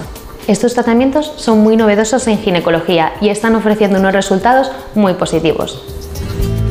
Bueno, ya han visto que Marta Recio precisamente nos ha contado estas soluciones desde la consulta en la clínica de la doctora Ab. Al ADIP. Al- Adip. A veces eh, Es complicado, sí. es complicado. Bueno, pero no es complicado para nosotros. Estamos encantados. Miriam, Al Adip y, y- el segundo, el apellido Mendiri. es Mendiri. ¿Cómo le llama la gente en general? Miriam. Miriam, ¿no? Está bien. Bueno, Marta Recio ha contado una serie de cosas, pero el dolor, por ejemplo, la atrofia vaginal, ¿cómo la solucionan ustedes? A ver, eh, primero, eh, cuando hablamos de dolor tenemos que diferenciar entre dos grandes bloques, porque muchas mujeres dicen, a ver, tengo dolor con las relaciones sexuales, sin embargo, eh, no tengo nada. ¿Cómo es posible que me duela si, si aquí no hay nada? No hay atrofia, no hay infección, no hay inflamación. Qué está pasando, ¿no? Entonces, hay que primero diferenciar entre dos grandes bloques de dolor. Uno sería el dolor de tipo orgánico y el otro el dolor de tipo funcional. A veces coexisten los dos. El dolor de tipo orgánico es todo dolor que sucede por una lesión o daño en el tejido, una infección, una inflamación, una herida, una atrofia, lo que sea. Y luego tenemos el otro bloque de dolor que es el dolor funcional. Aquí no vemos ningún tipo de lesión y se produce por una alteración en cómo se vehicula la sensibilidad dolorosa desde los receptores del dolor hasta el cerebro. Si, por ejemplo, tenemos eh, una alteración en los receptores del dolor en la vulva, eso se llama vulvodinia. No vemos ninguna lesión, sin Claro. embargo, duele. Si eh, la alteración está en el nervio pudendo, pues es una neuropatía del pudendo, es un dolor por una mala transmisión de la sensibilidad dolorosa, pero eh, no vemos ningún daño en la, vulva ni en la vagina. Eh, A veces, con el tiempo, un dolor de tipo orgánico como una atrofia de la menopausia, con el tiempo eh, mm, va produciendo sensibilización de receptores, de cómo se vehicula esa sensibilidad dolorosa y se añade al problema inicial un- por por eso la complejidad del dolor del, hay que entenderla y atender el dolor desde el principio, porque luego se van sensibilizando receptores, los nervios que vehiculan esa sensibilidad dolorosa y luego es muy difícil de quitar, aunque corrijas el problema inicial que produjo ese, ese tipo de dolor. Está muy bien, pero hay muchas infecciones, además de dolor. Sí. Y infecciones que también como consecuencia de la patología generan dolor. Eh, vamos allá, Marina Montiel. Como hemos visto, las infecciones vaginales son uno de los motivos de consulta más habituales al especialista. Pero ¿cuál es su origen? ¿Son de transmisión sexual? ¿O qué papel juega la microbiota vaginal para que aparezcan estas infecciones? Se lo contamos todo esto en este vídeo. Las infecciones vaginales pueden afectar a mujeres de todas las edades, tanto si tienen relaciones sexuales como si no. Los expertos afirman que prácticamente todas las mujeres sufrirán alguno o varios episodios a lo largo de su vida. Estos trastornos son un motivo de consulta muy frecuente en atención primaria y en urgencias, y llegan a representar el 20% de las consultas ginecológicas. Cada infección la puede provocar un tipo distinto de microorganismo y por lo tanto los síntomas y el tratamiento serán diferentes. Las causas más comunes son las infecciones por hongos, la vaginosis bacteriana y la tricomoniasis. Esta última es producida por un parásito de transmisión sexual. Sin embargo, las otras dos, la infección por hongos, candidiasis y la vaginosis bacteriana, no son de transmisión sexual, sino que ocurren cuando se produce un desequilibrio en la microbiota vaginal, que es el conjunto de microorganismos que nos protegen cuando están en equilibrio. Ay, Dios mío, qué cantidad de cosas podíamos tratar y no nos vamos a estar todo el día hablando de cuestiones que a ustedes les preocupan. ¿Tienes alguna pregunta? Sí, nos han preguntado por el tejido de la ropa interior. Es decir, ¿hay que tener algún tipo de especial atención que sea de algodón sintético? Idealmente de algodón. Sí, ¿y, y en qué podría repercutir utilizar otro tipo de...? Bueno, cuando usamos te- tejidos que no dejan transpirar bien la piel y todo eso, pues es más, más fácil que se altere la microbiota y, y que se irrite la vulva y la entrada a la vagina. Por eso, cuanto menos salva slip, mejor, cuanto menos fibra sintética, mejor, cuantos menos jabones no adecuados, mejor. Eh, todo que, que respire la zona. Cuando se rompe el equilibrio y hay infecciones, hay algunas que, que se puedan producir y que no son de transmisión sexual. Efectivamente. Eh, hay infecciones que son microorganismos que vienen de fuera a la vagina, ¿no? como pasa en las infecciones de transmisión sexual, pero a veces hay infecciones que son por una ruptura del equilibrio de esa microbiota. Por ejemplo, la candidiasis. Muchas personas creen que la candidiasis la han cogido en un sitio, que se la han pegado en algún sitio. No, la candidiasis, todas las vaginas tienen cándidas, lo que pasa es que tienen un nivel muy bajito de cándidas, pero en el momento en que bajan los lactobacillus pueden aprovechar para hacer un sobrecrecimiento. Por ejemplo, cuando tomamos un antibiótico, con el antibiótico matamos muchas bacterias, entre ellas muchos lactobacillus, y eso puede ser aprovechado por la cándida. Si hay un sobrecrecimiento de cándida, entonces ya sí que es una infección, es una candidiasis. Eh, esto ocurre también eh, con otros microorganismos. Por ejemplo, hay desequilibrios en la microbiota que generan un sobrecrecimiento de unas bacterias que son menos beneficiosas y generan muy mal olor, como las vaginosis bacterianas. Hay otros desequilibrios que generan vaginitis inflamatoria descamativa, que es otra muy que es relativamente frecuente, que consiste en tener un flujo amarillento, no maloliente y da mucho dolor con las relaciones sexuales. Y es también por una ruptura del equilibrio microbiano de la, de la vagina. Si viera usted cuántas veces he contado eso. Pero bueno, va pasando el tiempo. Pero eso del equilibrio de dos tipos de, de gérmenes diferentes y que llega el antibiótico, mata uno pero crece el otro. Y crece el otro, sí. Claro, es una cosa... Desequilibramos todo y, y eso puede ser el origen de una infección. Claro. ¿Y, qué hábitos eh, propician el equilibrio en la, flora vaginal? Bueno, pues eh, buenos hábitos higiénico-dietéticos como evitar el exceso de, de prendas sintéticas, salva slips, eh, prendas muy ajustadas en la zona genital, eh, evitar eh, lavarse excesivamente. Mucha gente cree que cuanto más se lave mejor, pero no. Ahora parece que vemos más infecciones por exceso de higiene que por defecto de higiene. Claro. Eh, y luego, bueno, una alimentación equilibrada, buenos hábitos en general para que tengamos un buen sistema inmunológico. Lo vamos a procurar. Pero aparte del sistema inmunológico están las hormonas, ¿verdad? Así es, los estrógenos y la progesterona son las principales hormonas sexuales femeninas, pero no solo condicionan el ciclo menstrual, sino que tienen otros efectos en nuestra salud. Las principales hormonas sexuales femeninas que produce el ovario son los estrógenos y los progestágenos. También produce andrógenos como la testosterona, aunque en menor cantidad. Las hormonas sexuales pertenecen al grupo de las hormonas esteroideas y son las responsables de algo tan importante como regular el ciclo menstrual. También influyen en nuestro estado de ánimo y en el desarrollo del embarazo y el parto. El eje formado por el hipotálamo, la hipófisis y los ovarios controlan esta producción de hormonas sexuales femeninas de forma periódica. En la primera parte del ciclo predominan los estrógenos, que son los responsables de la maduración y el desarrollo de los órganos sexuales, y de preparar el aparato genital femenino para la ovulación y la fecundación, pero además ejercen una acción beneficiosa sobre nuestra salud de forma global.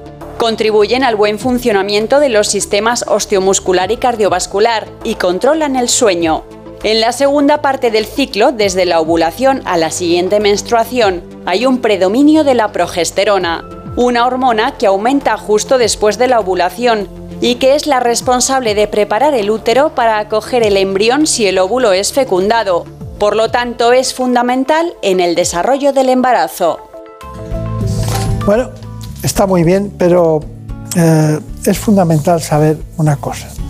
Y es que las hormonas funcionan en la, etapa fértil, básicamente. ¿Hay alguna cuestión que usted quiera plantear de, que, de cómo funcionan? Bueno, pues eh, es muy interesante cómo funcionan las hormonas durante toda la etapa fértil porque hacen un balance cíclico eh, donde hay eh, dos fases, una primera fase de- del ciclo donde predominan los estrógenos y desde la ovulación hasta la regla, hasta la siguiente regla, eh, lo que predomina es la progesterona. Esta ciclicidad hace eh, que tengamos un balance de todos los sistemas del cuerpo. Por ejemplo, la progesterona, ¿qué es lo que hace? Pues baja la vigilancia inmunológica por si estamos embarazadas para no atacar al embarazo. ¿Qué hacen los estrógenos en la primera fase del ciclo? Lo contrario, suben la vigilancia inmunológica. Eh, en el cerebro, lo mismo, la progesterona activa el sistema GABA del cerebro para que estemos más calmadas.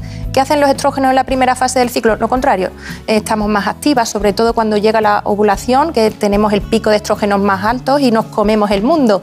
Esto quiere decir que las mujeres somos cíclicas. Muchas dicen, eh, pero ¿cómo es posible que digas que en la segunda fase del ciclo estamos más calmadas si la progesterona a ver, si normalmente eh, yo estoy más irritable, me dicen muchas mujeres, ¿no? Y eso es precisamente porque falta progesterona. Todo lo que sea un déficit de progesterona genera lo que llamamos síndrome premenstrual, porque no hacemos los cambios que Claro, son claro. necesarios para contrarrestar a los estrógenos. Da mucha paz la progesterona. Sí, pero cuando se nos queda corta a veces nos da por Claro. estar más irritables. Es lógico. Tenemos muchas cosas, pero lo más importante antes de irnos es la, la conclusión. Eh, la calidad de vida es importante, todo lo que genera dolor o malestar hay que consultar, porque no es normal el dolor. No es normal. Eso sería su conclusión. ¿No le importa leer esta poesía? Usted me ha regalado este libro. ¿eh? Porque lo ha traído. Yo le regalaba a usted el suyo, que lo he presentado aquí, ¿no? Un libro que prácticamente acaba de empezar. Pero léame esto, por favor. esto no me lo esperaba yo. bueno, este es un poema que escribí para aquellas mujeres que, que pierden a su bebé antes del nacimiento. Se llama Duelo Gestacional y dice así, Te busco en los pájaros, vida mía, en el canto que devuelve el calor al blanco silencio de mi vientre. No hay más testigo que la palabra que llevo esculpida en los huesos.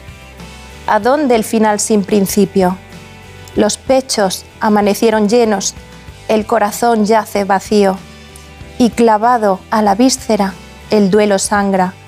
Soy madre de llanto y cristal, y tú, mi ángel de cielo y brisa.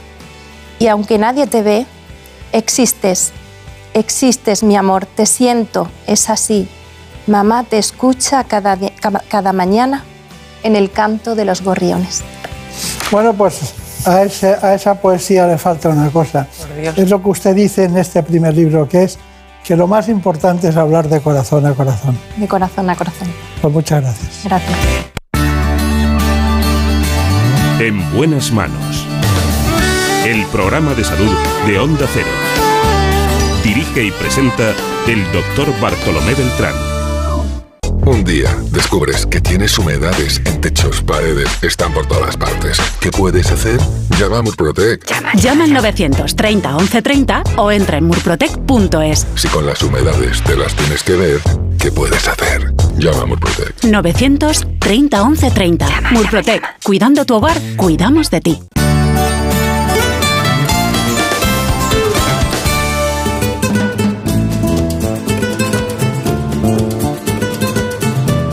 Ha llegado el momento de conocer lo que publican nuestros compañeros de La Razón en ese suplemento de A tu Salud. Saludos desde La Razón. Esta semana volvemos a la rutina y lo hacemos con un tema espinoso ya que contamos por qué la sanidad pública española parece haberse olvidado de los cribados en cáncer de pulmón. En breve arrancará un proyecto piloto en 16 autonomías, a pesar de que la Sociedad Española de Neumología y Cirugía Torácica ya ha confirmado que hacer esta prueba resulta coste efectivo para evitar este tumor. Además, hablamos del impacto que tiene el cambio climático en la calidad de vida de los pacientes con problemas respiratorios y con motivo de la celebración del Día Mundial de la Fibrosis Quística, contamos que en España ya se está implantando un nuevo abordaje nutricional de los afectados por esta enfermedad rara. También contamos que es el SIBO, una enfermedad que parece haberse puesto de moda en los últimos meses y que está relacionada con el crecimiento excesivo de bacterias intestinales. Los expertos alertan de que las consultas se han disparado, aunque denuncian que hay intereses comerciales detrás de todo ello. Y en nuestra contra hablamos con las autoras del libro Señoras para romper todos los mitos sobre la menopausia. Pero como siempre estos son solo algunos de los contenidos. Encontrarán más información en las páginas del suplemento a tu salud durante toda la semana en nuestra web www.larazón.es barra salud. Sin más, que pase una feliz semana y cuídense. En buenas manos.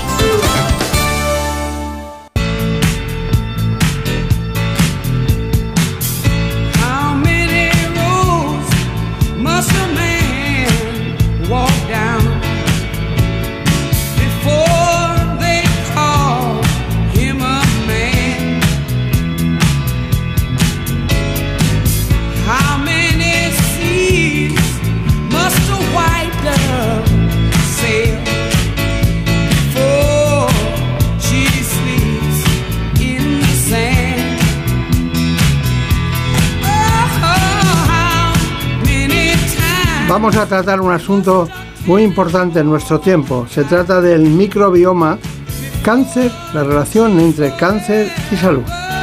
Nos lo trae el doctor Alfredo Carrato, gran amigo de este espacio, oncólogo médico.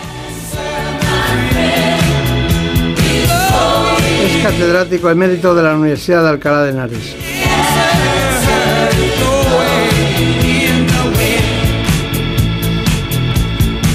Y para conocer en profundidad estos asuntos, vamos primero con este informe. En buenas manos. El programa de salud de Onda Cero. Dirige y presenta el doctor Bartolomé Beltrán. Entre 1 y 2 kilos de nuestro peso corporal proviene de los microorganismos que tenemos en la piel, en las mucosas y especialmente más de un 70% en el intestino.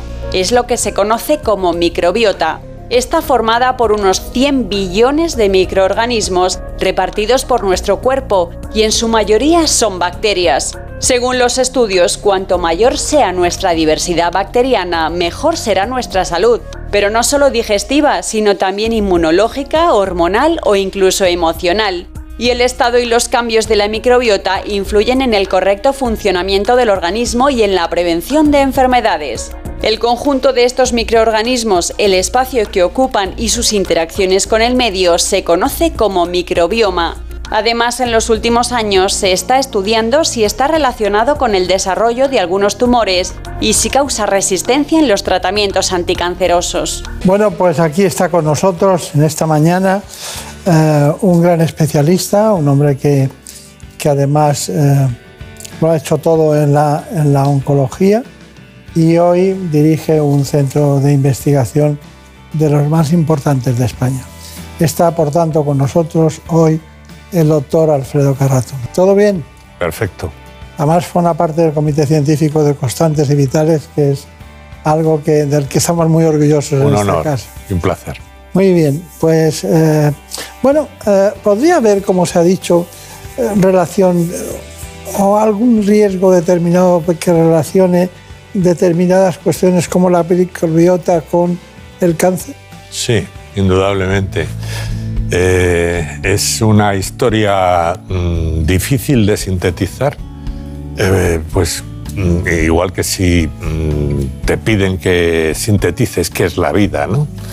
La vida pues es un equilibrio entre eh, muchas eh, cosas que existen en un organismo y pues ahí están células que eh, desempeñan pues una actividad digestiva, otras que están en el sistema nervioso y llevan el tacto, el gusto, la presión, otras que están en el riñón, otras y todas viven en armonía y todas configuran un ser vivo.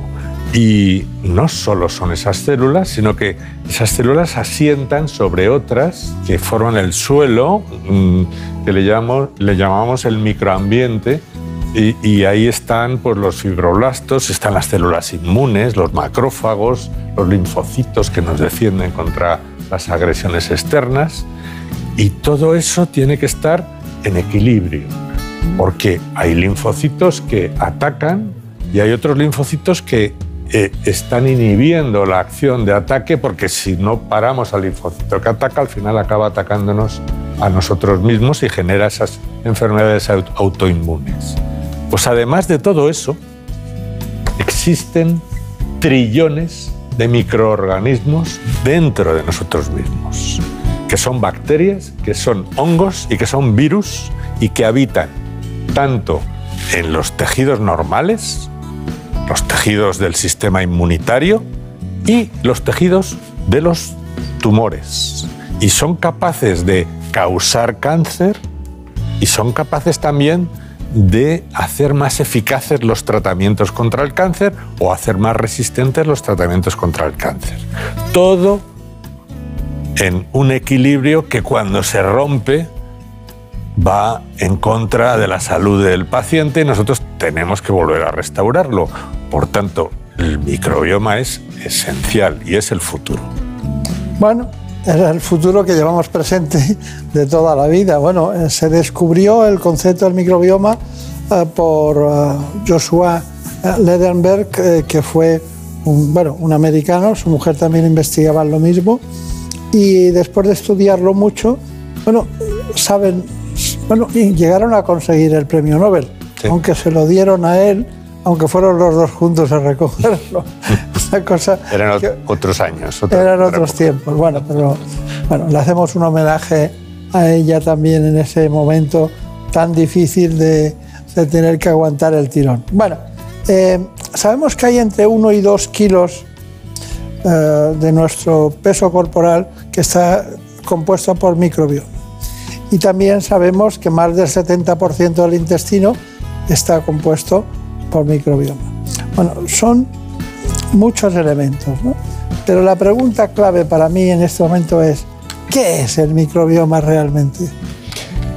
Es un ecosistema, es eh, pues eh, un conjunto de cientos y de miles de familias de bacterias, de hongos y de virus que conviven en armonía, hasta que llega algo que desequilibra esa armonía y, eh, bueno, pues ocasiona una enfermedad, ocasiona un cáncer, ocasiona una depresión, ocasiona pues un eh, fin, eh, trastorno de la alimentación, ocasiona un asma, ocasiona una arteriosclerosis, una diabetes, en fin, el microbioma está relacionado con todas las enfermedades. Y nosotros estamos todavía en un nivel muy primitivo diciendo que la obesidad, eh, la falta de eh, ejercicio físico,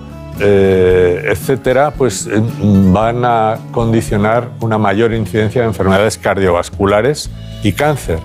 Pero es que esa diabetes, esa obesidad, esa falta de ejercicio físico está condi- condicionada por el microbioma.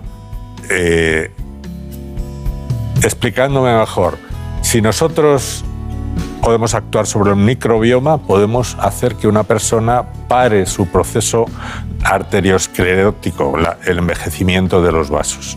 Podemos intentar que su diabetes se controle. Se está estudiando todo esto. ¿eh? Es, es una eh, mm, disciplina todavía en desarrollo y que falta pero- lograr el objetivo. Pero está ahí, y, y está ahí y está demostrando muchas cuestiones, pero también de forma revertida, porque el estrés, por ejemplo, o una lactancia artificial, o un consumo recurrente de antibióticos que no está bien conducido ni bien planificado, o la falta en consumo de frutas y verduras, por ejemplo, ¿no? Sí, sí, o sí. diversos fármacos o el consumo excesivo de bebidas alcohólicas, tengo aquí anotado incluso el consumo de agua potable con más cloro del lógico o un consumo de, de- de grasas en la dieta. Todo eso puede dar lugar a alteraciones del microbioma. Exacto. Si Eso barre determinadas bacterias que son sensibles al cloro, a los antibióticos, etcétera, y crecen otras que eh, ocasionan pues enfermedades. Y esas enfermedades, claro, nosotros estamos en, eh, en el momento de intentar descifrar ese puzzle tan complejo, porque esas bacterias, virus y hongos hablan entre sí y son cientos o miles, hablan con las células del organismo, hablan con las células que nos defienden, el sistema inmune, con las que son el sustrato de los tejidos, el sistema conectivo, los fibroblastos, y hablan, eh, en fin, eh, con los tumores y con las enfermedades, eh, las células enfermas de cualquier otro tipo. Entonces, entender cómo se desarrolla ese diálogo y cómo resulta en esa enfermedad y cómo poder darle marcha atrás, exige eh, pues un eh, mecanismo que ahora se llama inteligencia artificial y que tenemos muchas esperanzas puestas en ella porque es capaz de procesar múltiples datos a la vez y llegar a conclusiones gracias a la ayuda de bioinformáticos y de personal experto que concluye pues lo que las máquinas al final han, han analizado. Mucha gente eh, dicen, bueno, hoy hablan de la osteoporosis, o también hablan de mm, el cáncer de colon, o hablan de cual... Pero estamos hablando de un tema del que conocemos algo, mucho en algunas cosas y muy poco en otras. Sabemos que el Helicobacter pylori, si tiene una alteración determinada, puede producir cáncer de estómago.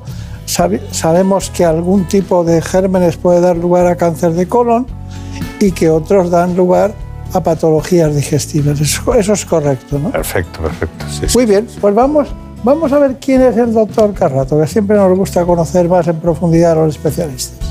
Pues como han visto, hoy nos acompaña el doctor Alfredo Carrato, catedrático emérito de la Universidad de Alcalá. Además es director del Grupo Iricis de la Red Española de Investigación en Cáncer y del Grupo de Investigación del Instituto Ramón y Cajal de Investigación Sanitaria, entre otros.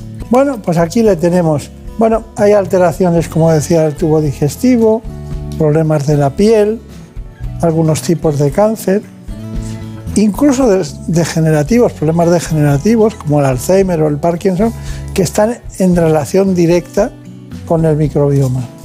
Bueno, pues está claro que está centrado el tema, es decir, ¿qué relación existe entre cáncer y microbioma? ¿A dónde podemos llegar a decir?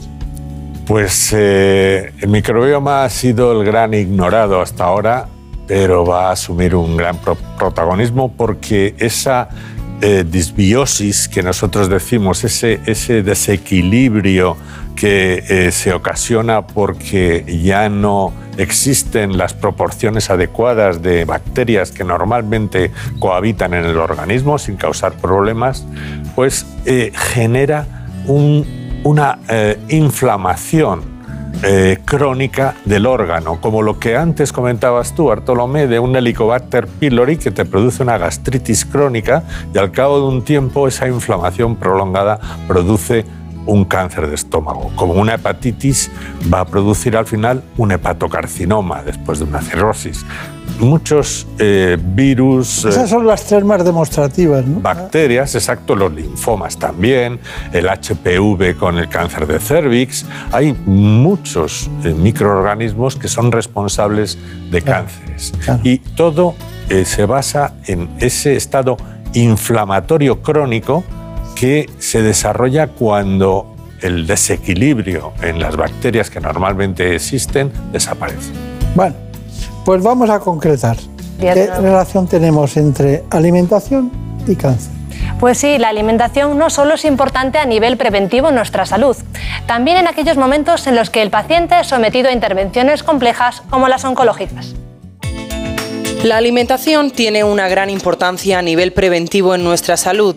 Los nutrientes que escogemos en nuestro día a día pueden influir en la aparición de algunas enfermedades y se puede disminuir el riesgo siguiendo una dieta saludable que incluya mucha fruta, verdura y granos enteros. Además, en aquellos pacientes oncológicos, los alimentos que ingieren pueden intervenir positiva o negativamente en los resultados de la terapia. Aunque es difícil encontrar relaciones concretas entre un alimento o un nutriente y los diferentes tipos de cáncer, suprimir las bebidas azucaradas, reducir el consumo de alimentos salados o con muchas calorías, las carnes rojas y procesadas y los hábitos nocivos como el alcohol y el tabaco son algunos de los consejos para evitar el cáncer, pero también para conseguir de los tratamientos los mejores resultados. Hay muchas teorías y mitos sobre dietas anticancerígenas. Una de ellas es la cetogénica, es decir, aquella sin azúcares o hidratos de carbono. El problema de este tipo de dietas es que afecta negativamente a todas las células del organismo, provocando un estado de malnutrición y pudiendo llegar a reducir la masa muscular del cuerpo una situación que debilita físicamente al paciente, dificultando a veces los tratamientos. Por ello, la mejor forma de llevar a cabo unos hábitos saludables correctos es seguir las pautas de un especialista que diseñe un plan alimenticio rico, variado y equilibrado. Pero hay algo sustancial. Entonces, ¿existe una dieta, en este caso, para reforzar nuestro sistema inmune? Sí, existe un, un estilo de vida y la dieta forma parte del estilo de vida. Tienen que ser eh, alimentos sanos, no en exceso, variados, con fibra, con eh, fruta, con verduras y que eh, esté bien dosificado en cantidades adecuadas. Los excesos siempre son eh, perjudiciales. eh, esa dieta tiene que ir acompañada de ejercicio físico. Y el ejercicio físico es fundamental, porque el músculo cuando se ejercita produce unas sustancias que se llaman mioquinas, que son muy beneficiosas para el sistema de defensa que tenemos nosotros, el sistema inmune. Y esas mioquinas van a luchar contra las células cancerosas o contra las enfermedades. Qué raro que no se pueda analizar una mioquina. Sí, se puede analizar, se puede... eh, ¿Se puede detectar en sangre? se puede detectar, sí, sí, sí, sí, sí, y está demostrado. Pero nadie, nadie dice voy a hacerme una mioquina. No, no, no, porque no está de moda. Esto del ejercicio físico es un concepto, mm, en fin, demasiado primitivo, muy, Claro, muy poco detallado. No, no- no nos metemos a bucear en profundidad qué es eh, el beneficio que tiene el ejercicio físico para los pacientes con cáncer, que van muchísimo mejor cuando hacen ejercicio físico, porque aguantan muchísimo mejor los tratamientos, porque tienen un colchón tremendo para aguantar una cirugía, una radioterapia, una quimioterapia, y porque se reponen mucho antes y pueden recibir plenas dosis de tratamiento sin necesidad de eh, disminuir las dosis o, o retrasarlas. ¿no? Entonces la eficacia del tratamiento es mucho mayor. Y en los pacientes, perdón, en las personas que no son pacientes, pues tenemos la obligación de mantenernos en forma física. ¿eh? Está claro, está claro. Bueno, si ve que le, pa- le paro algo es porque Me parece... tenemos un tiempo li- limitado como en todo.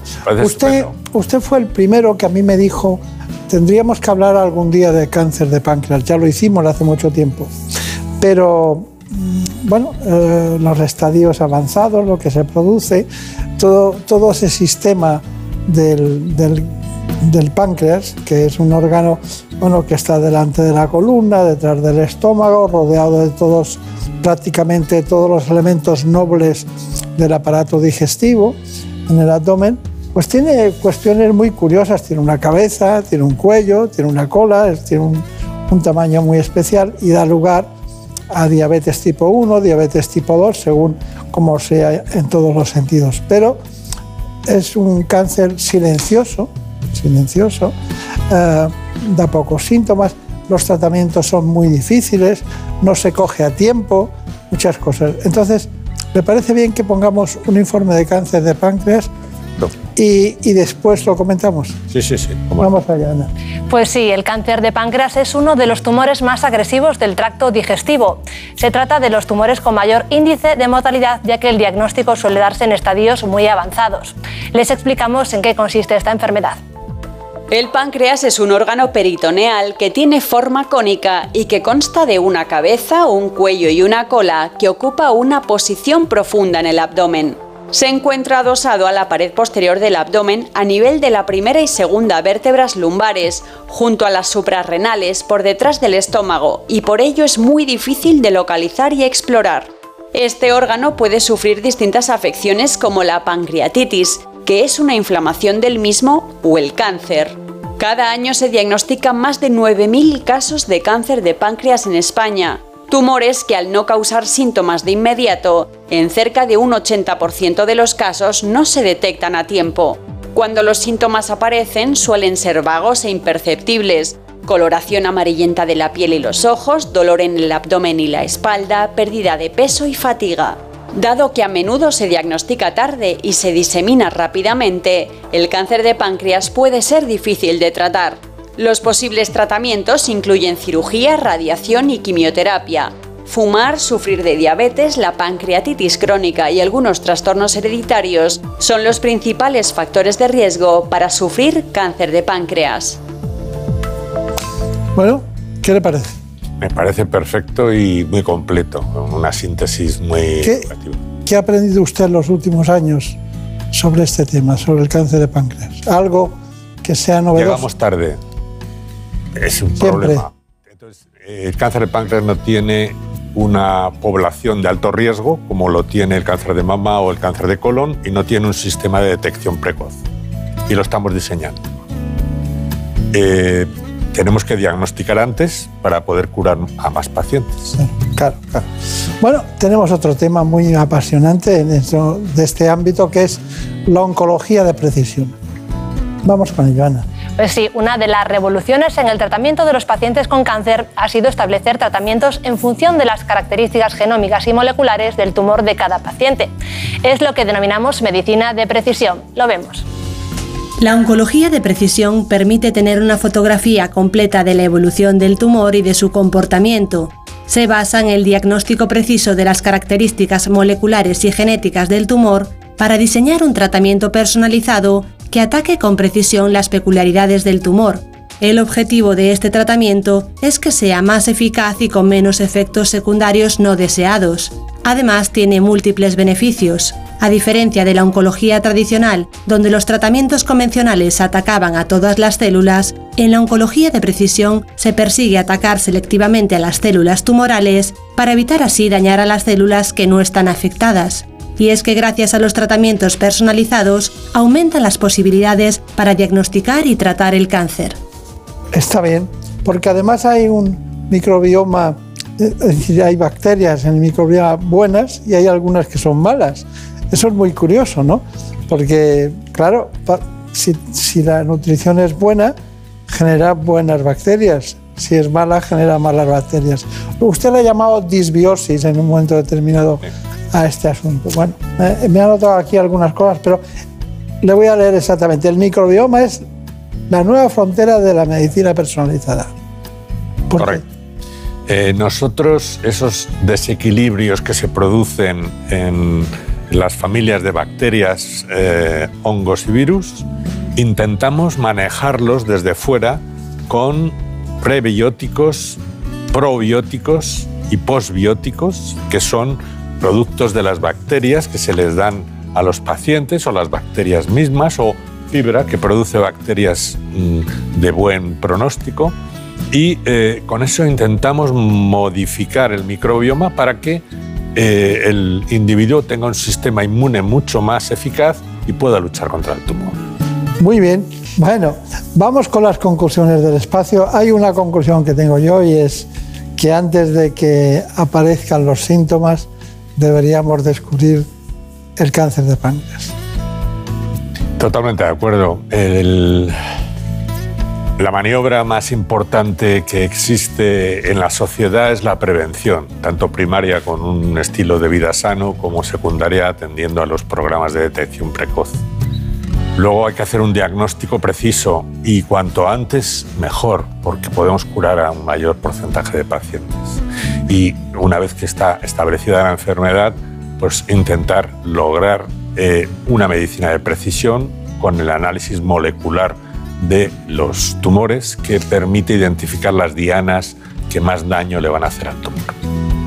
Bueno, pues eh, que haya muchas, todas las que hagan falta, bacterias malas y bacterias buenas, mientras haya especialistas en oncología como usted. Muchas gracias por su aportación y les recuerdo que estábamos en Constantes y Vitales en, la, en el jurado del premio y, le dije, ¿por qué no hablamos de algo del cáncer? ¿Hay alguna cosa nueva? Y usted dijo, microbiota y microbioma. ¿Fue así? Un reto, claro que sí. Muchas gracias. el futuro. Muchas, gracias.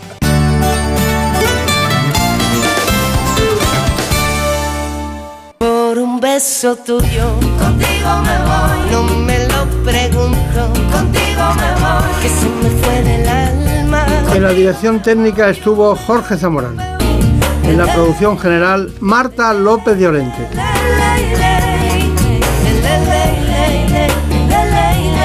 Colaboraron en este espacio nuestros compañeros de ¿Qué me pasa, doctor?